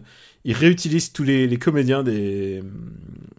Tous les comé- ouais. tous les ben là là c'est John Turturro mais parfois c'est euh, Il y avait Frances McDormand euh, qui, qui, qui, qui était, qui était de passage sur le 4. Enfin, voilà, voilà, oui, enfin, oui, il y a- enfin il y a vraiment genre il aime bien les gueules euh, et puis surtout dans les dans les précédents quoi. Enfin je veux dire il a le hum, merde trop de mémoire de Fargo. Euh, il- les deux comédiens, les deux mecs de, de Fargo, les deux criminels sont des, des mecs de la. de Ah mais oui, de dans oui dans comment ça s'appelle dans Armageddon. Donc avec Steve Buscemi, ouais effectivement Steve Buscemi et Peter Stormare, le, le- les pieds nickelés. Donc il y a une vraie théorie, on en reviendra, on y reviendra un peu. Euh, Le jour où on fera Pen and Gage, je pense que il y aura- Ouais, c'est- ouais. je pense que Pen and Gage est un peu la quintessence de, de, ce- de cette tentative de. Ah oui, de frères Cohen, mais, mais sous en fait quoi. Pour, pour moi, c'est la quintessence du cinéma de Michael Bay. C'est à, à tous les sens. Voilà, vraiment, Mm. littéralement. Qu'est-ce qu'on Qu'est- Qu'est-ce qu'on fait avec Trans- Qu'est-ce qu'on se fait de qu'est-ce qu'on Transformers fait avec 2 Transformers 2 en sachant que c'est un film que je jamais je voudrais revoir Ah moi non plus. moi non et en même temps qui qui, qui, qui synthétise complètement euh, Michael Bay. C'est c'est son c'est son film le plus débectant, je trouve. Et on a un Ah, débat le- toujours, c'est est-ce que Transformers 2 ou Transformers 3 est le meilleur? Et, Le meilleur ou le pire Ne Oui. spoile pas. Si Voilà. un jour on se garde, si un jour euh, Exactement. beaucoup de gens se cotisent pour euh, sur, le, sur le futur Patreon pour pour qu'on fasse un super Transformers Battle, on a beaucoup de choses à dire sur On a, Transformers. énorme, on a vraiment énormément de choses à dire. Et j'ai hâte de parler de Transformers 3. J'ai jamais autant hein. parlé de, de robots qui font pipi de ma vie. Euh, où est-ce qu'on met cette chose? Cette thing, littéralement. Ce truc. euh, En plus, c'est- une redite de, quand même du Transformers The Movie euh, qui est par contre vraiment chouette. Le dessin animé, euh, putain, ça m'agace quoi. Oui, puis euh, enfin, on, a, on a même pas parlé des designs des robots. Enfin, genre, Ah, ah, ah, ah, ils pas, sont quoi. tellement laids. Ah, ils sont tellement- Mais ça, c'est vraiment la laideur, la laideur des designs à la, à la quoi. Oh là là. Pff, Tellement laid. Ouais, c'est ça, en plus, la production value est- est horrible. Où est-ce qu'on met cette merde? Euh, Où est-ce qu'on met ce truc? Faut, faut que je vous dise, quand on regardait le making-of, tout d'un coup, il a vu le... Tu as vu le personnage de, de Ramon. Ah oui de Ramon euh, qui joue un, joue- il joue le, le copain de Sam, donc de Shia LaBeouf, qui a, et donc il joue un petit espèce, mais dont le rôle n'est de faire ah pendant tout le film. Ah oui, donc c'est genre, j'avais oublié qu'il était là, lui. Où est-ce qu'on le met? Euh, ça, va, ça va bien bas, ça va bien Je bas. pense que en tant que film théorique qui résume un genre, c'est assez équivalent à Taxi 2. Ouais, mais euh, honnêtement, moi je le mettrais sous Babylon AD, tu vois. Hmm. Bah, je pense Parce que, que- je pense que Wickerman est plus intéressant alors à ce moment-là. Ah ou- ouais, ouais. Est-ce que c'est plus intéressant qu'Is No Good ou pas? Ah ouais non non c'est quand même euh, enfin au moins euh, au moins il y a une scène d'action quoi. Mais en Alors- même temps c'est tellement moche parce qu'il y a quand même Bah, Ah, en fait, les, c'est- les masturbations de chiens les machins là. Et c'est- une agression perpétuelle. Enfin.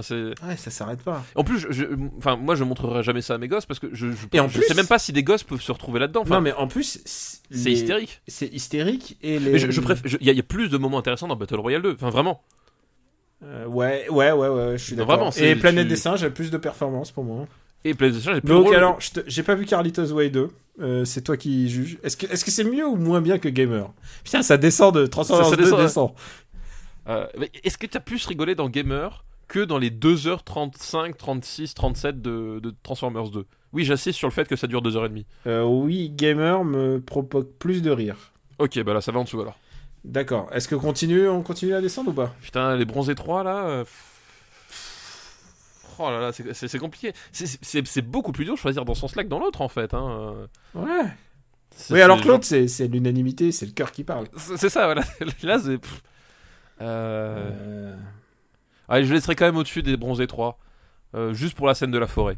Allez. Et encore, enfin, elle est pas exceptionnelle, mais c'est juste Et puis, et puis, un peu réussi. et puis chacun son kink. hein. Peut-être que si, si les, les, les robots qui, les, les robots chiens qui se masturbent, c'est votre truc. Transformers 2, c'est Ah bah le film de votre vie. C'est définitivement à voir, effectivement. Là, vous pouvez pas passer à côté, quoi.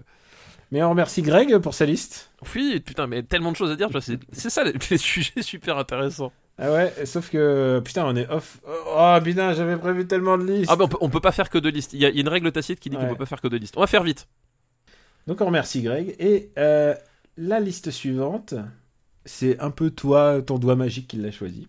Voilà, j'ai- participé. Non, mais c'est-à-dire, je t'ai- je t'ai donné un- une liste et voilà. et je t'ai donné une liste de J'ai choisi, thé- j'ai choisi la, thé- la grande thématique. la thématique. Et euh, je t'ai dit, j'ai une liste euh, avec des actrices, avec, euh, avec des dames. Et donc, tu m'as dit OK. Donc voilà. Une, Ça liste- voulait dire banco. c'est une liste qui s'appelle Brune ou Blonde, hein, le vrai dilemme de l'homme moderne. Ah, bah. Et- mais et voilà, voilà un thème très important. C'est Voilà. une liste qui nous est envoyée par Joseph Caté. Merci Joseph pour ta liste. Et alors, en plus, il nous l'a envoyé deux fois parce qu'il avait commencé par mensonge et trahison et plus si affinité, qu'on a déjà classé. Donc, il nous a tout de suite envoyé un mail parce qu'il l'a, genre, il l'a envoyé genre le, le jour même où diffusion en plus. Couper l'herbe sous le pied. Voilà. Et le premier film de sa liste, c'est euh, Chanson d'amour de Christophe Honoré. Alors, chanson d'amour de Christophe Honoré, bah écoute, ça tombe bien, je ne l'ai pas vu. C'est vrai? Ouais, non, je ne l'ai pas vu. Moi, je, je vais le saquer si je, si je suis tout seul. Ah, d'accord, ok. Mais, mais est-ce que tu veux qu'on on se donne parce que c'est quand même des films récents et c'est pas c'est pas des films de Eh ben, on peut se donner des devoirs. On peut se donner des devoirs, effectivement. Chanson d'amour de Christophe Honoré, tu dis? Ouais Eh ben écoute, je le mets tout de suite sur ma, sur ma watchlist et euh, je pars au, pro- au premier Crash Converter venu pour essayer de le trouver. Je suis en train de penser à tous les mecs qui se disent Oh putain, il va se taper Crazy, il va se taper les chansons d'amour. Puisque je t'ai pas dit, hein, c'est un, un film musical français. Oh putain, ah ouais, alors ça par contre, j'aurais, peut-être dû savoir cette information avant de m'engager. Suis- le deuxième film de cette liste, et je pense que ça tu l'as vu par contre, c'est Vicky Cristina Barcelona. Ah bah oui.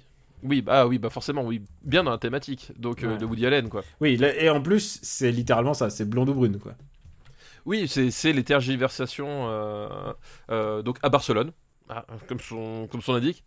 Et donc, ce qu'il faut expliquer, c'est qu'à l'époque, bah, Woody Allen, il décide de faire un peu le tour du monde des belles villes. Alors, il a commencé à Londres, puisqu'il a fait. Bah, Matchpoint, hein, on en a parlé. Matchpoint. Puis ensuite, il a fait Scoop. Euh, donc, oui, euh, bah oui, avec euh, Scarlett Johansson. Non, Euh, Scarlett Johansson et, et euh, Hugh Jackman. Une Jackman, oui, c'est ça, oui. Je confonds avec l'autre, euh, euh, tout à fait. Et ouais, où tu peux voir la différence de taille entre les deux actrices. Ah, entre les deux, entre lui et elle, c'est Ouais, assez, assez effarant. Et, et il décide de continuer son périple puisqu'il va jusqu'en Espagne. Voilà, donc Barcelone, hein, comme Mm. comme c'est écrit dans, dans le titre du film, et donc avec Javier Bardem, euh, Sc- Scarlett Johansson et, euh, et évidemment euh, Penelope Cruz. Pe- Penelope Cruz, euh, parce que bah voilà, le- Parce en, en matière en matière de de sex appeal euh, espagnol de ces années-là, euh, voilà, c'était ce qui c'était ce qui s'imposait. Et puis il y a Rebecca Hall aussi dedans, qui est, ah oui, oh j'aime beaucoup Rebecca. qui Hall. est aussi une très très belle, très très bonne actrice. Tout à fait. Alors il faut le dire, explosion de, de testostérone à l'écran. Oui, voilà, c'est Alors, euh, genre, on, va le répéter Penelope Cruz, Javier Bardem, Scarlett Johansson. Voilà. C'est. dans le glamour, on est sur une sur une échelle qui est quand même voilà Dans les années haute, hein. 2000, on, on, on a rarement fait aussi, aussi puissant là. Et euh, donc c'est une histoire, euh, bah, c'est une histoire de triangle amoureux en fait, hein, Mm. enfin euh, littéralement, avec euh, Javier Bardem qui euh, qui se, bah, qui tombe plus ou moins amoureux d'une femme et qui évidemment euh, voit euh, son ex-femme euh, quelque peu dérangée revenir dans sa vie et revenir dans son couple aussi. Euh, comme souvent chez, chez Woody Allen. comme euh, souvent chez Woody Allen. les, et- les- les filles sont souvent un, un peu dérangées. Il faut, il faut le- un, un peu des gens, elles ont un, quelques petits problèmes. C'est-à-dire, elles sont, elles sont, elles ont des, des- des petits comportements un peu bizarres, étonnants quoi. un, un peu un peu déviants, Hors norme, un peu- hors norme, hors voilà. un peu hors norme et du coup voilà enfin c'est euh, c'est le dilemme euh, c'est le dilemme parce que c'est évidemment passionnel enfin la relation n'est pas n'est est tout sauf platonique et euh, et forcément c'est ça va ça crée des situations très électriques pour pour les différents personnages Et c'était un bon choix de carrière puisque en fait quand il a fait Matchpoint ça a fait exploser sa sa cote euh, enfin le nombre d'entrées on avait dit à Matchpoint est un succès extraordinaire euh, au box office mais là du coup il intéresse tout le monde et les français parce qu'il a un public quand même français très très actif. Et en plus euh, les espagnols quoi. Oui bah oui bah là, Ah bah, là, le- c'est Là, là, mais effectivement, enfin, il était vraiment sur, sur une phase où, où il avait euh, relancé sa carrière d'une manière différente parce que Woody Allen avait, enfin, euh, il avait réussi à faire, à faire entrer son, son, son cinéma dans un, dans un champ plus populaire qu'auparavant, quoi. Ouais parce qu'il s'est mis euh, à utiliser bah, après, il a toujours eu un- une ribambelle d'acteurs et tout et, et des gens de talent en fait. Mais là, c'est vraiment, il a vraiment utilisé les personnes euh, au, au bon moment, les bonnes personnes au bon moment. Je veux dire, avant Matchpoint, il faut le remettre. euh, son, son, son film d'avant Matchpoint, c'était Melinda et Melinda, dont, dont personne se souvient, Oui, tout à fait. avec exact. Rada Mitchell et Amanda Pitt. Donc tu vois, c'était pas, c'était pas les, euh, de- je respecte complètement, hein, mais c'est juste, c'était pas les, les, les têtes de gondole de Matchpoint et de Vicky Cristina Barcelona. Quoi. Oui, bah, il, avait, il avait pas eu le, le, le, le nez de, de, de, de, taper pile là où, là où il fallait, quand il fallait sur le casting, quoi. Et en plus, Scarlett Johansson qui commence à devenir sa régulière, un peu, euh, son actrice. euh. Euh, Alors, je vais te dire, je suis un peu nostalgique de la période d'avant, en fait, de... avant qu'ils partent en voyage. Euh, Enfin, tu vois. De Woody? Je- Ouais. Oui, oui, bah, je, je bah, de toute façon, c'est, c'est, c'est, il- c'est, c'est vraiment, enfin, on est vraiment sur un, sur une période euh, vraiment à part, quoi. Euh, on- en, en termes de, même si il y a beaucoup de choses de Woody Allen, mais euh, il, il traite pas du tout les choses selon les mêmes priorités ou de les mêmes façons. Euh, je veux dire, enfin, tu as, plein de choses de, qui, qui étaient presque devenues caricaturales aussi de son cinéma. C'est aussi pour ça Mm. qu'à bout d'un moment, il y a eu un gros ventre mou avant Matchpoint. C'est que au bout d'un moment, je- on t'annonçait un Woody Allen, tu, pouvais presque le raconter de tête, tu vois. Oui, il, après- avait, il avait un espèce de, de modus operandi. euh, De genre- Woody- voilà, c'est- c'était presque, presque, euh, c'est caricatural, mais dans, dans, en tout cas dans, dans la façon dont, dont il était perçu, c'était presque procédural, quoi. Et du coup, euh, du coup, avec Matchpoint, il avait réussi à, euh, en changeant de pays, puis en, ch- en- en cassant un peu ses, ses obsessions habituelles, Oui, à relancer la machine. euh, Il a arrêté de parler d'Hollywood euh, de son enfance. Enfin voilà, il parlait tout d'un coup du, du monde actuel. Enfin, une vraie problématique qui est euh, bah, l'attirance Oui, bah, en fait- entre, entre de très belles personnes de- du Voilà. monde d'aujourd'hui. Exactement, enfin quelque part en fait il a, il a ouvert son cinéma à, à- à- à- il est sorti un peu de, de- de sa zone de confort quoi, Mm. euh, d'une certaine façon. Et du coup, enfin, c'est un cinéma un peu plus universel, avec toujours des talents de mise en scène et de direction d'acteur Ouais. complètement, complètement maboule. Et ben ça, ça a marché quoi. Il y a un truc que tu m'as pas dit, c'est est-ce que tu aimes ce film? Eh ben écoute, c'est un film, euh, c'est un film que je trouve assez étrange parce que bah c'est c'est très sensuel, euh, évidemment. Enfin, voilà, il y, a des- y, y a séquences euh, qui littéralement font, font grimper le chauffage central de ta maison euh, euh, d'un seul coup. Mais Oui, oui, c'est Euh, vraiment euh, genre si tu t'intéresses euh, au- à la représentation du sexe au cinéma et à, et à ce que ça peut te donner, sorti du cadre, j'entends, de la pornographie. oui, voilà, c'est ça. Oui, oui. C'est d'un niveau de hot extraordinaire. Oui, c'est ça. c'est- du sexe intellectualisé parce que Mm. vraiment, on, on passe par, la, par, le, par le moyen cinématographique. euh, Il y a, voilà, il y a pas de, il y a pas de, c'est- pas, bah, pas la Verhoeven quoi. C'est-à-dire que Verhoeven. Oui, va- non. non mais voilà, non mais Verhoeven Ah c'est sûr. va- va aller te montrer une chatte, va aller, te- voilà, tu vois, là on n'est pas du tout sur ça. Va- Oh Vraiment, non, on est sur, on est on est dans- sur, on est sur une tra- trajectoire beaucoup plus intellectualisée et pourtant euh, Et feutré, toujours sensuelle Ouais. et pour toujours toujours sensuelle. Donc c'est vraiment très particulier et ça passe bah, ça passe par euh, par tes propres stimulations, par ton Mm. propre vécu. Enfin voilà, il y a tout un tout un cheminement qui, qui est vraiment épatant. Mais le, le- moi le problème c'est que je, Alors, à la longue en fait, je Ouais. trouve que ce film tourne quand même un peu à vide. alors voilà, voilà j'allais arriver, à ce- à ce point. Je, je le trouve un petit peu chiant. Voilà. Non mais voilà, c'est c'est- c'est le problème, c'est que euh, euh, c'est que c'est c'est un film. Je suis sorti du film. J'ai j'ai assisté à des séquences, mais je je croyais pas vraiment en l'existence des personnages et de leur destin, et je n'avais pas grand chose à faire en fait. Et À un moment, je crois que je me suis tapé un roupillon.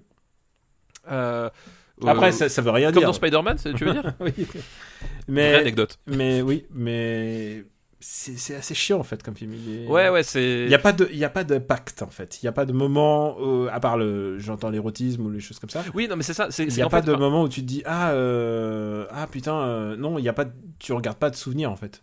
C'est ça, et en fait, bah, moi, le truc, c'est que le, bah, le triangle amoureux et l'érotisme évident, enfin, je veux dire, le- évidemment que ces personnages, ils ont envie de se sauter dessus, enfin, je veux dire, t'as vu, leur gueule Qui aurait pas envie de se sauter les uns les autres? Qui, qui aurait pas envie de se les tous se les taper Et donc- techniquement, Oui. en plus, on peut se dire, on peut le dire, nos femmes euh, accepteraient totalement que nous nous cédions à la tentation du. Voilà, c'est. Je veux, enfin, dire, non, je veux dire, là, là, tu passes au-delà de tous les cadres de registre du couple. voilà, oui, tu voilà. as le droit. C'est tellement unique comme occasion. Vas-y. Voilà, donc voilà, on est sur un registre. Évidemment qu'ils ont envie de se, de, de, de, de se faire des, des picotis picotas ensemble, c'est c'est évident.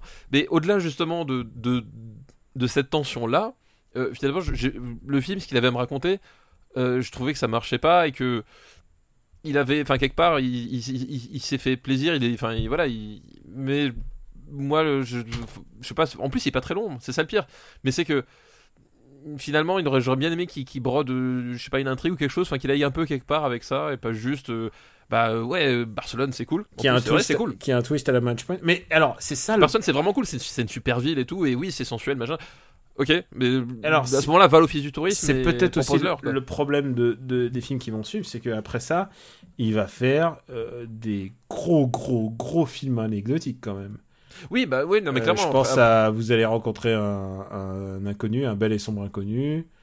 Euh, euh, le film en Italie, euh, To Rome with Love, qui est Minuit à Paris, quoi. Minuit à Paris. Oui, minuit est, à- Ah oui, exact, oui, c'est vrai. qui est d'un anecdotisme farfelu, j'ai envie de dire. Donc voilà, donc c'est c'est un film. bon, voilà, je je- j'ai pas, malgré ce tout ce tout ce tout cette euh, toute cette saveur qu'il pouvait apporter. Tout cet attirail, j'ai envie de Toute dire. cette attirail, bon, euh, au final, euh, Mm. t'en retires pas grand chose et, et voilà. Bon. C'est un peu un, un, un essai manqué, quoi. Où est-ce qu'on le met? Je le mets Euh, au-dessus de 500, da- euh, 500 Days of Summer, hein, c'est sûr et certain. Je le mets au-dessus Euh, de Juno, voilà, quand même. Oh, ah bah écoute, je, je- écoute, je, je peux te le laisser, mais, après, où est-ce qu'on le met? Tu vois, je trouve ça plus.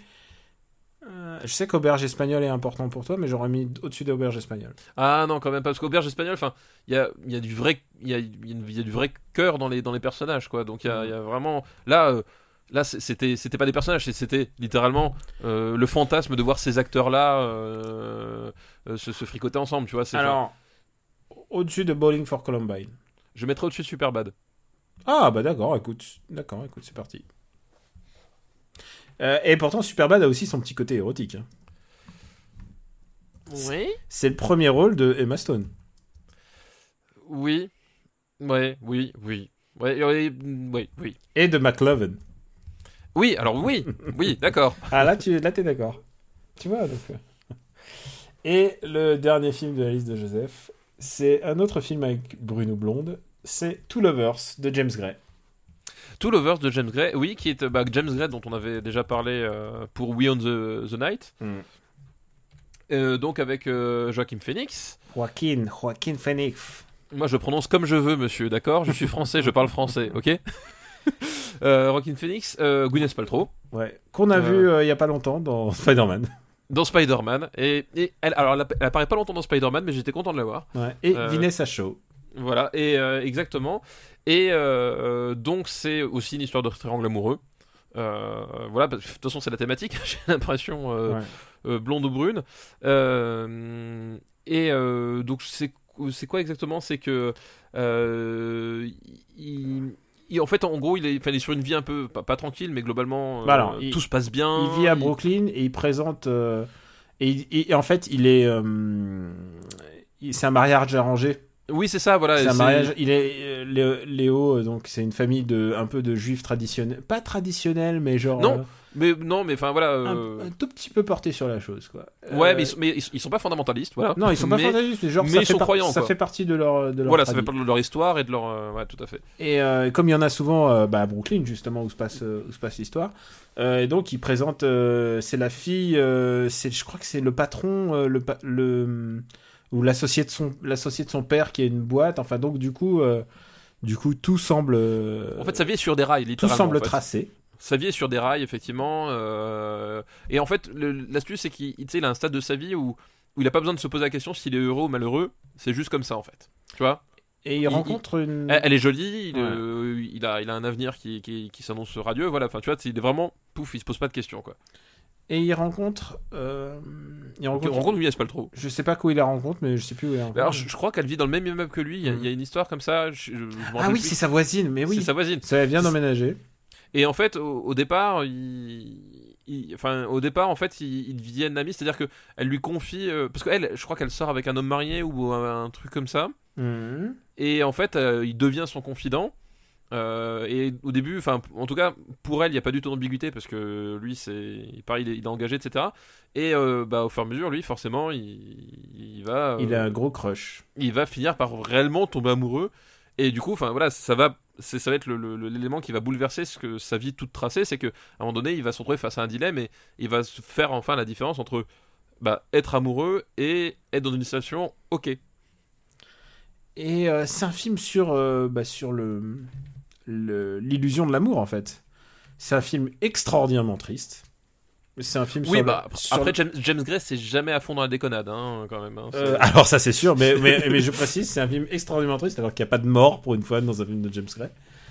Et euh, c'est un film triste parce que s'il nous renvoie, euh, il renvoie nos, nos propres incertitudes sur l'amour, sur qu'est-ce qu'on peut attendre d'une personne, qu'est-ce que, et sur la probabilité que tu rencontres quelqu'un d'autre et que quelqu'un d'autre te mystifie et, euh, et que tu peux en tomber amoureux ou avoir juste l'illusion d'en tomber amoureux parce que c'est aussi ça l'amour. C'est aussi euh, le fait d'avoir des illusions et de se tromper. Et, euh, et c'est un film bouleversant pour ça. Oui, puis lui- lui-même, euh, il n'y a pas une histoire, enfin, il est pas hum, dépressif. Enfin, je crois qu'il y a un si si je crois qu'il est post euh, il était sous médoc et Voilà, ses bah, il- parents et ses parents l'aident ses parents l'aident justement ils l'hébergent pour ça Voilà, donc que, euh, oui, il y, a- il y a aussi tout ce que tout, il tout a ce un terreau à euh, dépression euh, que- ouais, c'est ce qui est presque traditionnel pour, pour- je veux dire c'est Oui. presque le schéma Woody Allen oui Oui, oui, il a intérêt à genre à être dépressif, ouais. Et, euh, et lui, alors, il est, il est extraordinaire. Il est vraiment Joaquin Phoenix. Il le joue, euh, il le joue d'une justesse. Et je pense que, en plus, il a pas joué longtemps après, euh, après celui-là. Et euh, ensuite, il a eu mis un terme momentané à sa carrière. Quel acteur extraordinaire. Joaquin Phoenix, vraiment, c'est le, pour moi, c'est un des plus grands acteurs de cette période-là. Et à chaque fois que je le vois à l'écran, je, je sais qu'il va, il va, il va se donner pour son rôle. il va, il va y aller à fond. Et tu pourrais croire que l'histoire plus simple, c'est juste une histoire d'amour. Hein, euh, que l'histoire plus simple, bah, ça soit joué avec plus, plus légèrement. Et il le joue, euh, il le joue de manière euh, presque évanescente, son amour. Et il y a un moment clé de l'histoire, c'est quand il va enfin lui avouer son amour. Mhm. Et ils sont sur, Ouais. le, je crois, sur le toit d'un immeuble. Et, et c'est là que tu te rends compte de, bah, de que tout ça, que tout ça n'est illusion. On parlait du mirage de l'amour. C'est, c'est ce moment-là où il se rend compte que, euh, où, où- on se rend compte que tout ça, tout ça va s'effriter en 2, 30, 3 mouvements, quoi. Oui, voilà, c'est ça, bah, et- et- ouais, exactement. Et c'est, enfin, et on, enfin, c'est, ce qui est marrant, enfin, ce qui, ce qui est de- de- d'intéressant là, c'est que euh, justement, on a James Gray qui prend un, un, pitch et euh, finalement une structure de film très simple. On est, enfin, tu vois, on est, parce que James Gray, il s'attache beaucoup à la famille, des choses comme ça, enfin, des, des, relations très compliquées et à multiples niveaux. Et là, au contraire, on est, on est vraiment focalisé sur, euh, sur un personnage. Tiraillé et, et tu te rends compte que finalement le, à décrire les relations humaines il, il- vraiment il arrive à capter quelque chose de d'assez fort de façon vraiment euh, très simple mais jamais simpliste en fait enfin vraiment c'est c'est la, la mise en scène il y a, y y a des moments tout cons mais à chaque fois qui, qui participe bien qui s'ancre bien en fait dans la, dans la trajectoire du personnage de, de Phoenix.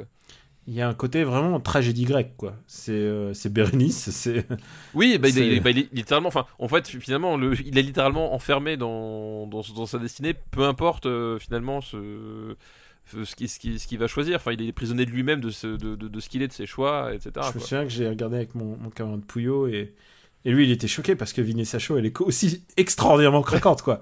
Oui, et bien en sûr. plus, elle est- on, on l'a dit, ils sont d'une famille un peu religieuse, ils sont, c'est un, un- un couple arrangé, mais en même temps, euh, ils sont tous les deux méga beaux, euh, et, et aussi, ils sont, c'est des jeunes d'aujourd'hui, quoi. Donc, ils sont, ils, ils savent qu'ils ont la, la coupole euh, familiale au-dessus, mais eux, ça reste quand même des êtres humains normaux qui, ont, qui ont pas tous les, les barrières que peuvent se mettre les parents, par exemple. Et euh, c'est adorable à voir. C'est vrai, ils sont vraiment adorables. Ils sont tous adorables. Et euh, le moment où vient cette clubeuse, euh, je crois qu'elle est, elle est, elle est tox ou elle est post-tox ou je sais, je sais plus si elle est. euh, ça, je me rappelle plus. je crois qu'elle est. Non, je crois qu'elle est malade ou elle a une maladie. C'est pas lui qui a une maladie? Non, Je sais plus. il y a, les détails me un peu s'obscurcissent. Évidemment, je me souviens surtout de la scène du toit, Oui, bah oui. bah, en plus. qui, est- qui est un peu genre le, le point d'orgue du film, quoi. Et, et puis de toute façon, James Gray, quand il filme euh, la ville, c'est toujours, Ouais. c'est toujours saisissant. Enfin, vraiment. Il a Euh, toujours une scène où il, il filme les gens qui arrivent dans une boîte de nuit à un moment euh, Ouais, ou ouais, autre. Et, et à un moment, la scène de boîte de nuit de, de James Gray, c'est toujours un moment de pur érotisme. quoi. C'est vraiment. euh, J'adore voir ça. Surtout, euh, je pense à The Yard, euh, vraiment qui me. Oui, bah, Ouais, ouais. Un jour, faudra qu'on en parle de ce film. hein, quand Ouais, même. il faudra. Il faudra. il faudra. en plus, euh, James Gray, il est sympa parce qu'il est pas trop productif. Il nous aide bien. Oui, il est, il est, il est gentil, voilà. Il, il nous ménage. Et je pense que c'est un des grands réalisateurs américains aujourd'hui. Et euh, oui, oui. Mais euh, du coup, Two Lovers, voilà. C'est un film très, très délicat, très, très triste, euh, touchant. Ah oui, oui. Euh, Alors, euh, si, vous, si vous êtes en couple et que vous voulez vous mater euh, Two Lovers, vous vous dites Oh là là, on va se faire des, des bisous, des bisous après. Non, Non, non, non, non, clairement, ça n'arrivera pas. C'est effectivement pas le film qu'il faut. Mais c'est un film. En plus, il, il, il s'éternise pas, il va assez vite. Euh, non, j'ado- j'adore ce film. Voilà, j'adore. S'éternise- moi, je- je- j'objecterais quand même que je trouve qu'il y a sur la. En fait, c'est pas. Mais je pense que C'est sur la longueur. quoi. Ouais, mais sur la longueur, je pense qu'il y a, il y a un petit quart d'heure de, de trop. Euh, mais bon, voilà. Après, c'est. euh, Non, même pas. Moi, je, je suis. Ah, je, je- je- trouve que c'est pas aussi. je te euh, trouve méchant. Genre, il fallait pour emballer cette histoire et surtout pour donner à Joaquin Phoenix l'occasion vraiment de montrer ce qu'il sait faire, à savoir le chien mais- triste.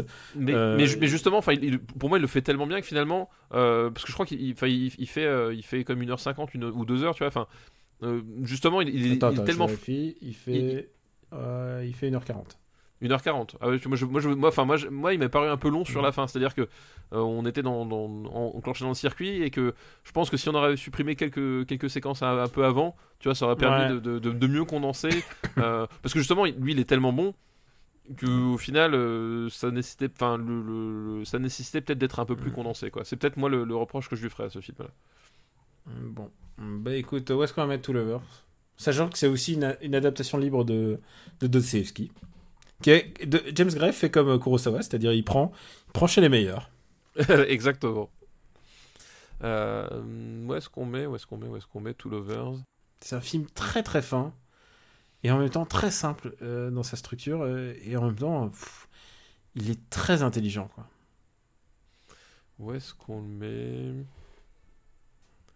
Moi, je le mettrais. Moi, je le mettrais au-dessus de The, The Road. Par exemple. Où est-ce qu'on a mis Attends, où est-ce qu'on a mis déjà euh... euh, pop, pop, pop, Ah, tu vois, We on- on the Nine. Euh, We on the Night, on l'a mis Ah oui, non, mais c'est bon, 24e. j'ai- j'ai- 24ème, j'ai trouvé. Ok, j'étais perdu. Moi, pas je mettrais au-dessus de The Road. Moi, je mettrais sous Grand Torino.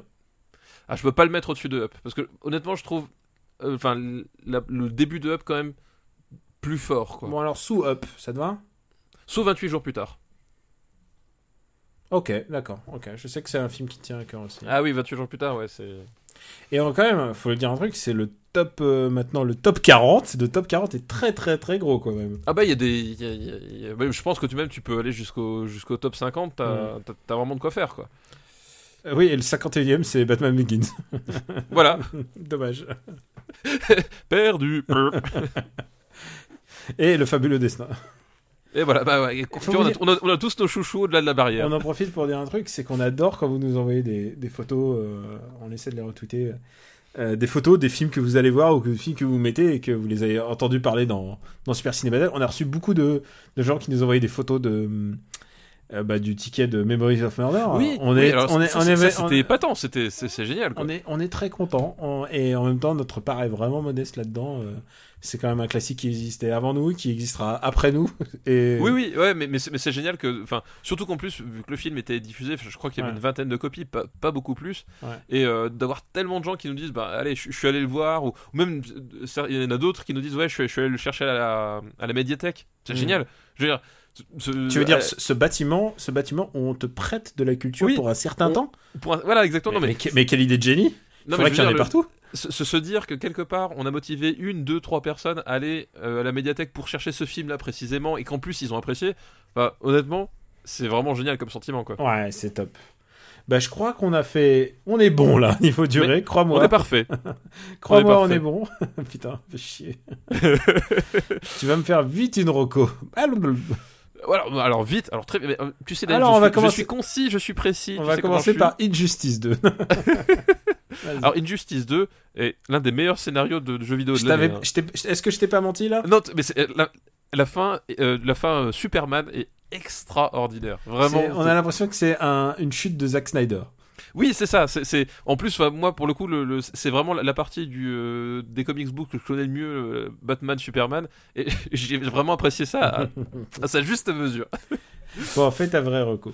Non, ma vraie Rocco, c'est un film qui est, enfin, c'est un film de 2016, mais qui est sorti en 2017 euh, chez nous et qui devrait a priori euh, pas trop, euh, pas trop tarder à sortir en Blu-ray. J'ai pas trouvé d'informations, été assez surpris, mais bon, il devrait a priori pas trop tarder, peut-être à la rentrée ou à l'automne.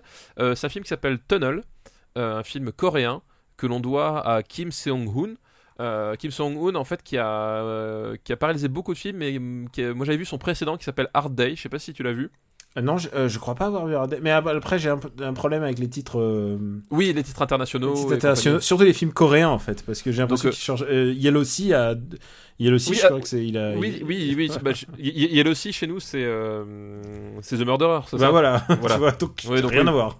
Donc vraiment rien à voir. Bah, Hard, Day, c'était un, un polar, euh, un polar euh, un peu hard-boiled, euh, décalé avec un flic ripou, mais pas tant que ça, qui- que je l'ai trouvé vraiment sympa.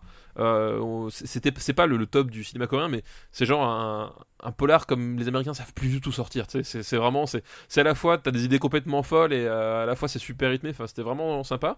Et là, on change complètement de registre avec Tunnel. C'est un film catastrophe, pur film catastrophe avec l'histoire d'un middle class euh, man qui euh, qui se retrouve coincé dans un tunnel qui s'est effondré. Et on va suivre bah, sa tentative de sauvetage, donc entre lui dans le tunnel, les secours à l'extérieur qui essaient de le, sortir, et, Sa femme. Et, sa femme, et tout le cirque médiatique autour. Euh, voilà, et euh, bah déjà, en termes de, mise en scène, il y a des trucs Enfin, c'est vraiment super bien, super bien filmé. Il y a des idées euh, vraiment top. Et, c'est vraiment un, pur bon blockbuster. Euh, voilà. Enfin, vous, vous le savez maintenant, mais quand nous on parle de blockbuster, c'est pas une insulte. du tout. Et là, c'est vraiment un, excellent blockbuster parce que c'est, il y a des séquences qui t'en mettent plein de vue, il y a des séquences d'effondrement, des choses comme ça. Enfin, c'est vraiment super bien fait. Et à la fois, ça prend pas son spectateur pour un, pour un guignolo. Euh, c'est-à-dire qu'il y a des vraies idées de mise en scène derrière.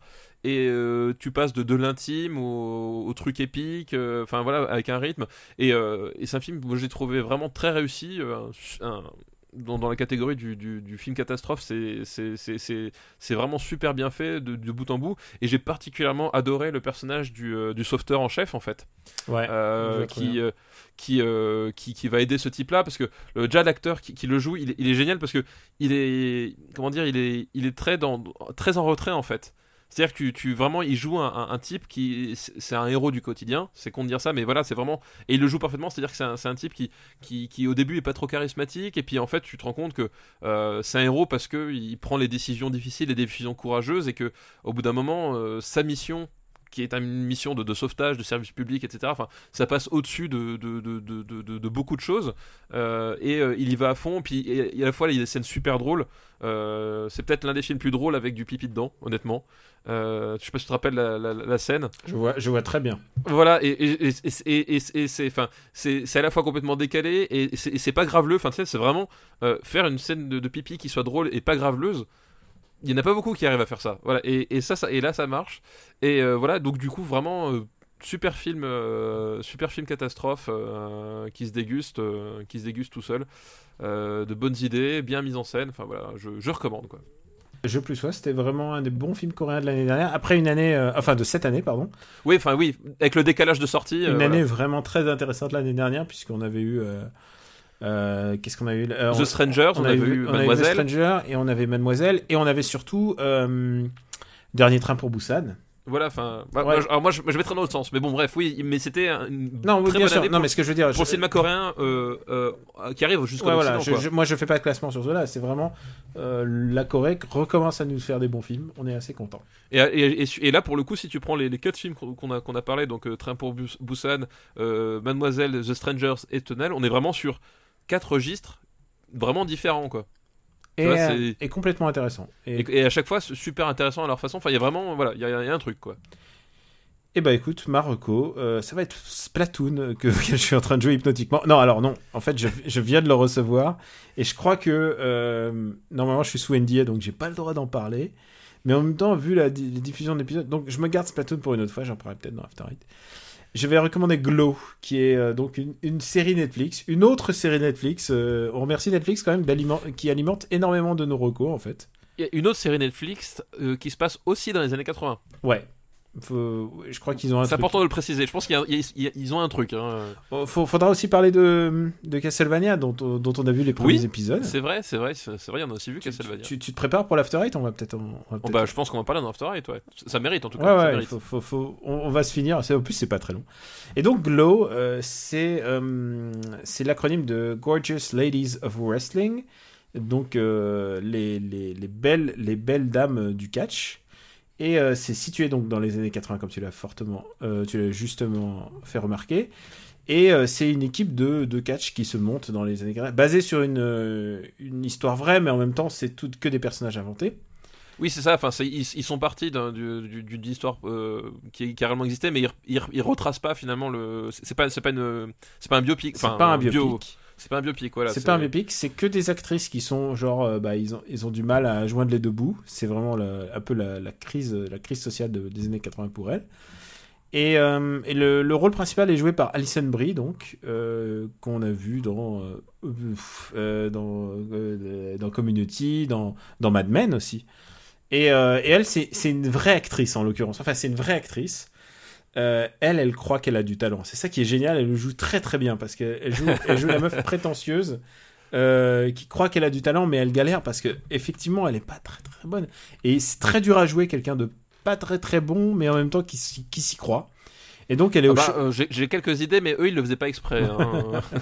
et elle est au chaume du et, euh, et donc elle répond à une petite annonce. Et, et donc c'est le, le chef du le chef catcheur, enfin le, le chef de la bande, c'est Marc Maron.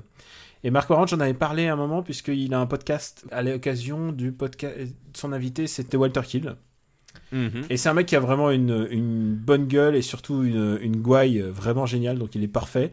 Il est aussi sexiste que tu peux l'imaginer, qui était un patron d'une équipe de Oui, catch bah oui. dans les années 80. Oh oui, j'imagine bien. ouais. Et en fait, plus qu'Alison Brie, c'est que tous les autres personnages sont sont délectables. Euh, vraiment, ils ont ils ont vraiment des personnages, ils ont vraiment des des vrais personnages, des vrais, c'est des vrais persos quoi. Euh, et, et en plus, Des bah, ça évoque un peu couleur. le, le catch. Et je dois avouer que le catch, c'est mon c'est mon blind side en fait.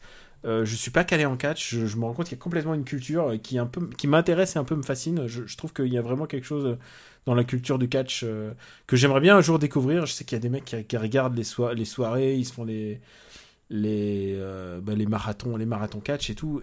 Moi, je suis pas du tout de cela, mais par contre, je suis intéressé par euh, la joie que ça peut apporter, la la technique, puisque c'est ça aussi qu'on voit, c'est que elles n'ont aucune technique pour le faire, elles sont vraiment nulles à chier et euh, elles vont s'entraîner pour éviter de se casser euh, se casser les bras puisque bah, le catch en fait c'est assez technique en fait c'est ok c'est de la simulation mais si tu si tu ne fais pas bien ta simulation tu, tu finis par briser tu finis par briser et toi et l'autre et l'adversaire C'est vrai que c'est une culture du spectacle qui est vraiment particulière. qui le est catch, vra- hein. ouais il y a vraiment un truc qui qui me qui m'intrigue et ouais je j'en connais que que ce qu'on a vu au cinéma en fait Oui, Et- c'est. Bah, pareil. Enfin, moi, j'ai, enfin, euh, par parenthèse, j'ai beaucoup de mal à rentrer dans le dans le trip du catch en fait.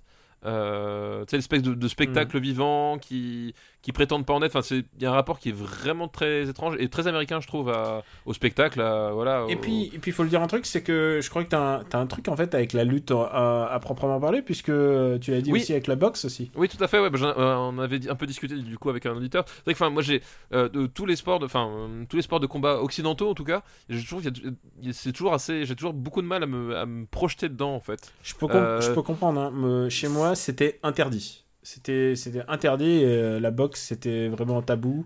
Et pourtant, moi, j'ado- j'adorais ça. Moi, j'ai fait des arts martiaux. Non, mais voilà. Mais euh, par contre, les arts martiaux, enfin, je, je, je me retrouve, je me retrouve Mm. plus. Enfin, disons que euh, j'arrive mieux à me projeter dans les arts martiaux et dans une compétition d'arts martiaux, même euh, à plein niveau.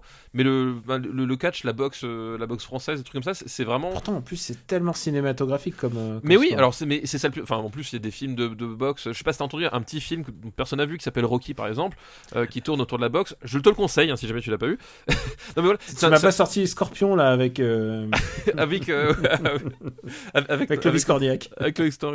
Non, mais- plus, c'est un sujet passionnant parce que, euh, enfin, c'est c'est- c'est- c'est un, c'est un- c'est un peu le- l'héritier euh, euh, spirituel et sociologique des gladiateurs quelque part. Ah, Euh, c'est- complètement. C'est ça. Complètement. C'est Et, vraiment- on- et- et quand ils et quand ils s'en échappent, euh, c'est qu'ils ont récupéré leur liberté, quoi. Voilà, exactement. Donc t'as as c'est- vraiment ce, ce- ce- ce côté-là qui, qui est C'est hyper exactement passionnant. le promo de wrestler.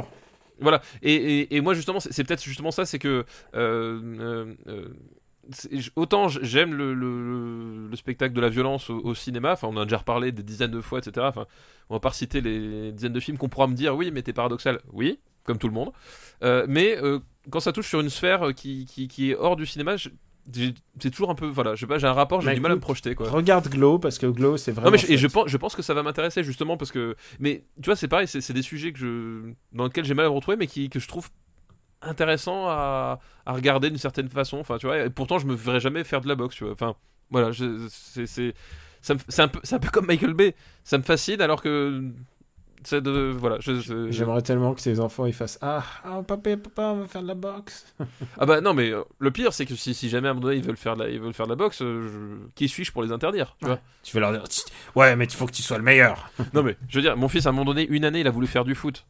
Je l'ai pas, je l'ai pas empêché. J'y suis allé à tous les putains de matchs, j'ai suivi tous les trucs. euh, voilà, que c'est, je, je- je suis de bonne volonté. Hein. c'est, c'est- attention. Puis qui fait de la batterie. Et Dieu merci, il s'est mis à la batterie entre temps, il a arrêté le foot. Donc voilà. mais voilà, donc euh, oui, mais Glow, ouais, du coup, euh, j'étais vraiment curieux. Et, euh, mais c'est cool que d'avoir ton avis aussi, surtout à, à toi qui, bah, qui, qui est dans une situation pas similaire, mais en tout cas qui, qui, a, un- qui, a, qui a pas un rapport passionnel au, au catch. euh, voilà, comme. euh, J'ai un, j'ai un intérêt, mais je peux pas te. je pas Bah écoute, je, voilà. je, bah, je, je traîne un œil, voilà, tout simplement. Je dis, je dis un œil, c'est vraiment pas mal. Je crois qu'on on en a fini pour notre épisode, dis-moi. Mais oui, mais oui, on en a fini. Euh, je suis content, je suis content d'être venu à bout. Putain, j'ai l'impression qu'on prend. On a plus que 156 films maintenant dans notre liste. Oui, finalement, on en a fait peu, mais il y a des sujets tellement passionnants. Juste un mot pour conclure. euh, comment tu te sens maintenant qu'ils ont. Le, Aujourd'hui a été annoncé euh, Nicky Larson le film? Par Euh, l'équipe de Babysitting. Vide. Dans l'intérieur, je me sens vide, mort. Brisé? Brisé. je- Euh, ouais, et surtout, enfin, ce qui me fait peur, c'est que Nicky Larson, en fait, euh, je suis pas sûr que ce soit un personnage qui soit très adapté de nos jours. Et, C'est au- quand même et aux un- mœurs occidentaux.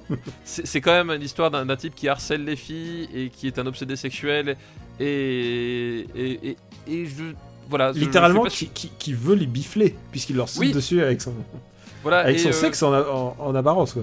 Donc il y, a- il y a vraiment un rapport très très étrange et j'ai très peur que ce soit justement une comédie française qui récupère ce genre de thématique. Euh, j'ai vraiment peur du résultat. Ou alors après, ça sera peut-être euh, comme Transformers 3, c'est-à-dire ils, ils vont récupérer, euh, ils vont se dire ah bon, on a été un peu trop Non, loin mais- dans la connerie, on va essayer de faire plus, de donner plus de sens. Non mais typiquement, et je pense que tu vas aborder dans mon sens, si Azanavicius serait pas parti dans son trip de moi je suis un artiste, je fais des films sérieux, ça aurait été un super sujet pour lui. Ah ouais. Ah Voilà. putain, mais tu vois, Azanavicius tout de suite, ça rassurait tout le monde. Mais voilà, mais non mais vraiment, là, là tu me dis euh, Nick Larson par Azanavicius, oui, je te le kickstart si tu veux. Voilà, mais mais voilà, mais c'est pas Azanavicius donc Putain, euh, faut, faut lancer, faut qu'on lance un- une pétition. exact. Mais voilà, euh, voilà, on va aller sur change.org pour pour remplacer Azanavicius revient s'il te plaît. Bon, on vous remercie beaucoup de votre fidélité, euh, ça nous touche et on est content que vous nous écoutiez pendant vos vacances, pendant vos déplacements. Euh, Pendant votre boulot, pendant l'amour aussi. pendant le boulot, quelqu'un, euh, notre l'auditeur que nous avons rencontré à ce- au- pendant Spider-Man nous avait dit que lui, il travaillait avec euh, avec Super Ciné Battle. Ouais, je lui à envie d'avoir un travail où on peut écouter quelque chose en même temps. Moi, j'y arrive pas. Euh, et donc, vous pouvez aussi, en plus d'écouter, vous pouvez re- retrouver nos listes sur supercinébattle.fr. Tout est archivé. Euh, Il y a notre master list. Vous pouvez nous retrouver sur YouTube. Et je tiens à, à dire bravo à l'auditeur. Il y a un auditeur qui réécoute toutes les émissions et qui les annote avec tous les films, avec les timecodes à chaque fois. Oui, oui, oui, c'est. Alors ça, et- chapeau et- bas. Et honnêtement, on se sent un petit peu honteux du coup. Ah bah oui, oui, non, mais c'est un truc que, que, en tant que moi, en tant que producteur, j'aurais jamais eu le temps de faire d'un truc comme ça. quoi. voilà, et on, on sent un petit peu. Bravo à lui, enfin, c'est. Genre, Tu es notre pote. Voilà, On te paye une bière. Et donc voilà, iTunes, on vous remercie aussi de laisser des, commentaires et des, petites étoiles. Ça aide vraiment au référencement en fait. Vraiment, c'est pas une blague. Ça aide au, référencement et à faire connaître le, podcast à, vraiment à des gens qui n'y auraient pas forcément eu accès. Et puis, soyez cool, c'est les vacances. Mettez Super Ciné Battle à la plage. Mettez Super Ciné Battle dans votre villa, devant la piscine, parce que je suis sûr que sûr qu'il y en a quelques-uns d'entre vous qui sont devant une, une villa avec une piscine. Euh, mettez-le euh, dans l'auto. J'ai dit l'autoradio. Mettez, mettez- mettez-le dans l'autoradio. Partagez Super Ciné et je suis sûr que les gens vont vont, vont aimer écouter les, les élucubrations de de, de, de Stéphane Boulet. Pourquoi pourquoi faut toujours que ça tombe sur moi Non, bah, eh, attends, je t'ai je t'ai vu. hein. J'ai j'ai vu comment tu parles. Tu es passé à une émission de télé. t'es- tu tu t'es présenté comme la meilleure moitié de Super Ciné Battle. Ah bah, Et euh, ça, monsieur, ça, monsieur, c'est. c'est. c'est- Quelle, quelle ignominie. eh, Mais écoute, je- moi je ne grave pas dans le marbre par le mensonge, je suis obligé de dire la vérité, c'est tout. Quelle, quelle ignominie. euh, Stéphane, où peut-on te retrouver? Eh ben, on peut me retrouver euh, sur Twitter, @gkpluginbaby, euh, sur Sens Critique, Plugin Papa, et sur Gamecult euh, de façon active, puisque euh, à la fin du, mois, la semaine du, du 22, euh, 22 août jusqu'au 25 août, il y a la Gamescom à Cologne, et que du coup, cette année, vous avez besoin de quelqu'un de compétent pour changer, pour euh, couvrir la, la Gamescom. et Vous que- voyez, vous voyez à quoi je vis et que du coup, je vais accompagner les équipes de Gamecult sur place. Et euh, on va essayer de vous ramener des vidéos, des, des photos sympas. euh, enfin, en tout cas, on l'espère, on verra. Euh, à défaut, on bouffera beaucoup de saucisses et finalement, ce sera pas perdu pour tout le monde. J'ai trop l'impression que ça va être Rocky Balboa. Genre, euh, je, reprends les, je reprends les gants. oui, mais c'est ça, bah, c'est littéralement, c'est- vraiment ça. c'est- un peu mon championnat du monde à moi. Je reviens sans entraînement. euh, depuis 3 ans, j'ai pas fait ça, mais, euh, je suis au taquet. Il faut que tu t'entraînes. Il faut que tu t'entraînes. Bah, dans la montagne, voilà. Je, je vais, je, vais partir euh, euh, me combattre contre des ours pour me tenir prêt pour la Gamescom. Faut au moins ça. Et euh, moi, vous pouvez me retrouver sur bah, Robotics sur Twitter. Et hum, j'ai écrit un article, ça y est, j'ai écrit un article sur Gamecult. J'ai fait le test de FF12. Euh, si des gens se posent la question, mon livre est très bientôt terminé. J'attendais plus que j'attendais plus qu'un certain heureux événement et puis euh, la sortie de Dragon Quest 11 en fait, ça aurait été con de ne pas en parler. Et, euh, et donc, euh, et oui, et puis j'ai écrit dans UGC limité aussi. Ah oui, c'était très bien ce que t'as écrit. Tu l'as lu? Non. Ah, D'accord. ouais. mais au moins c'est gratuit, tu vois, ça c'est. Ah oui, bah moi aussi c'était gratuit ma vanne, hein, tu vois. Enfoiré. Euh, bon, on vous embrasse tellement, on vous dit à très bientôt. Passez de bonnes vacances. On sait pas quand cet épisode sera diffusé, mais euh, si vous prenez des vacances, passez de bonnes vacances. Si vous êtes du genre à prendre au mois de septembre, et je vous comprends, faites-le aussi. voilà, on vous embrasse très fort et on vous dit à la prochaine. Ciao à tous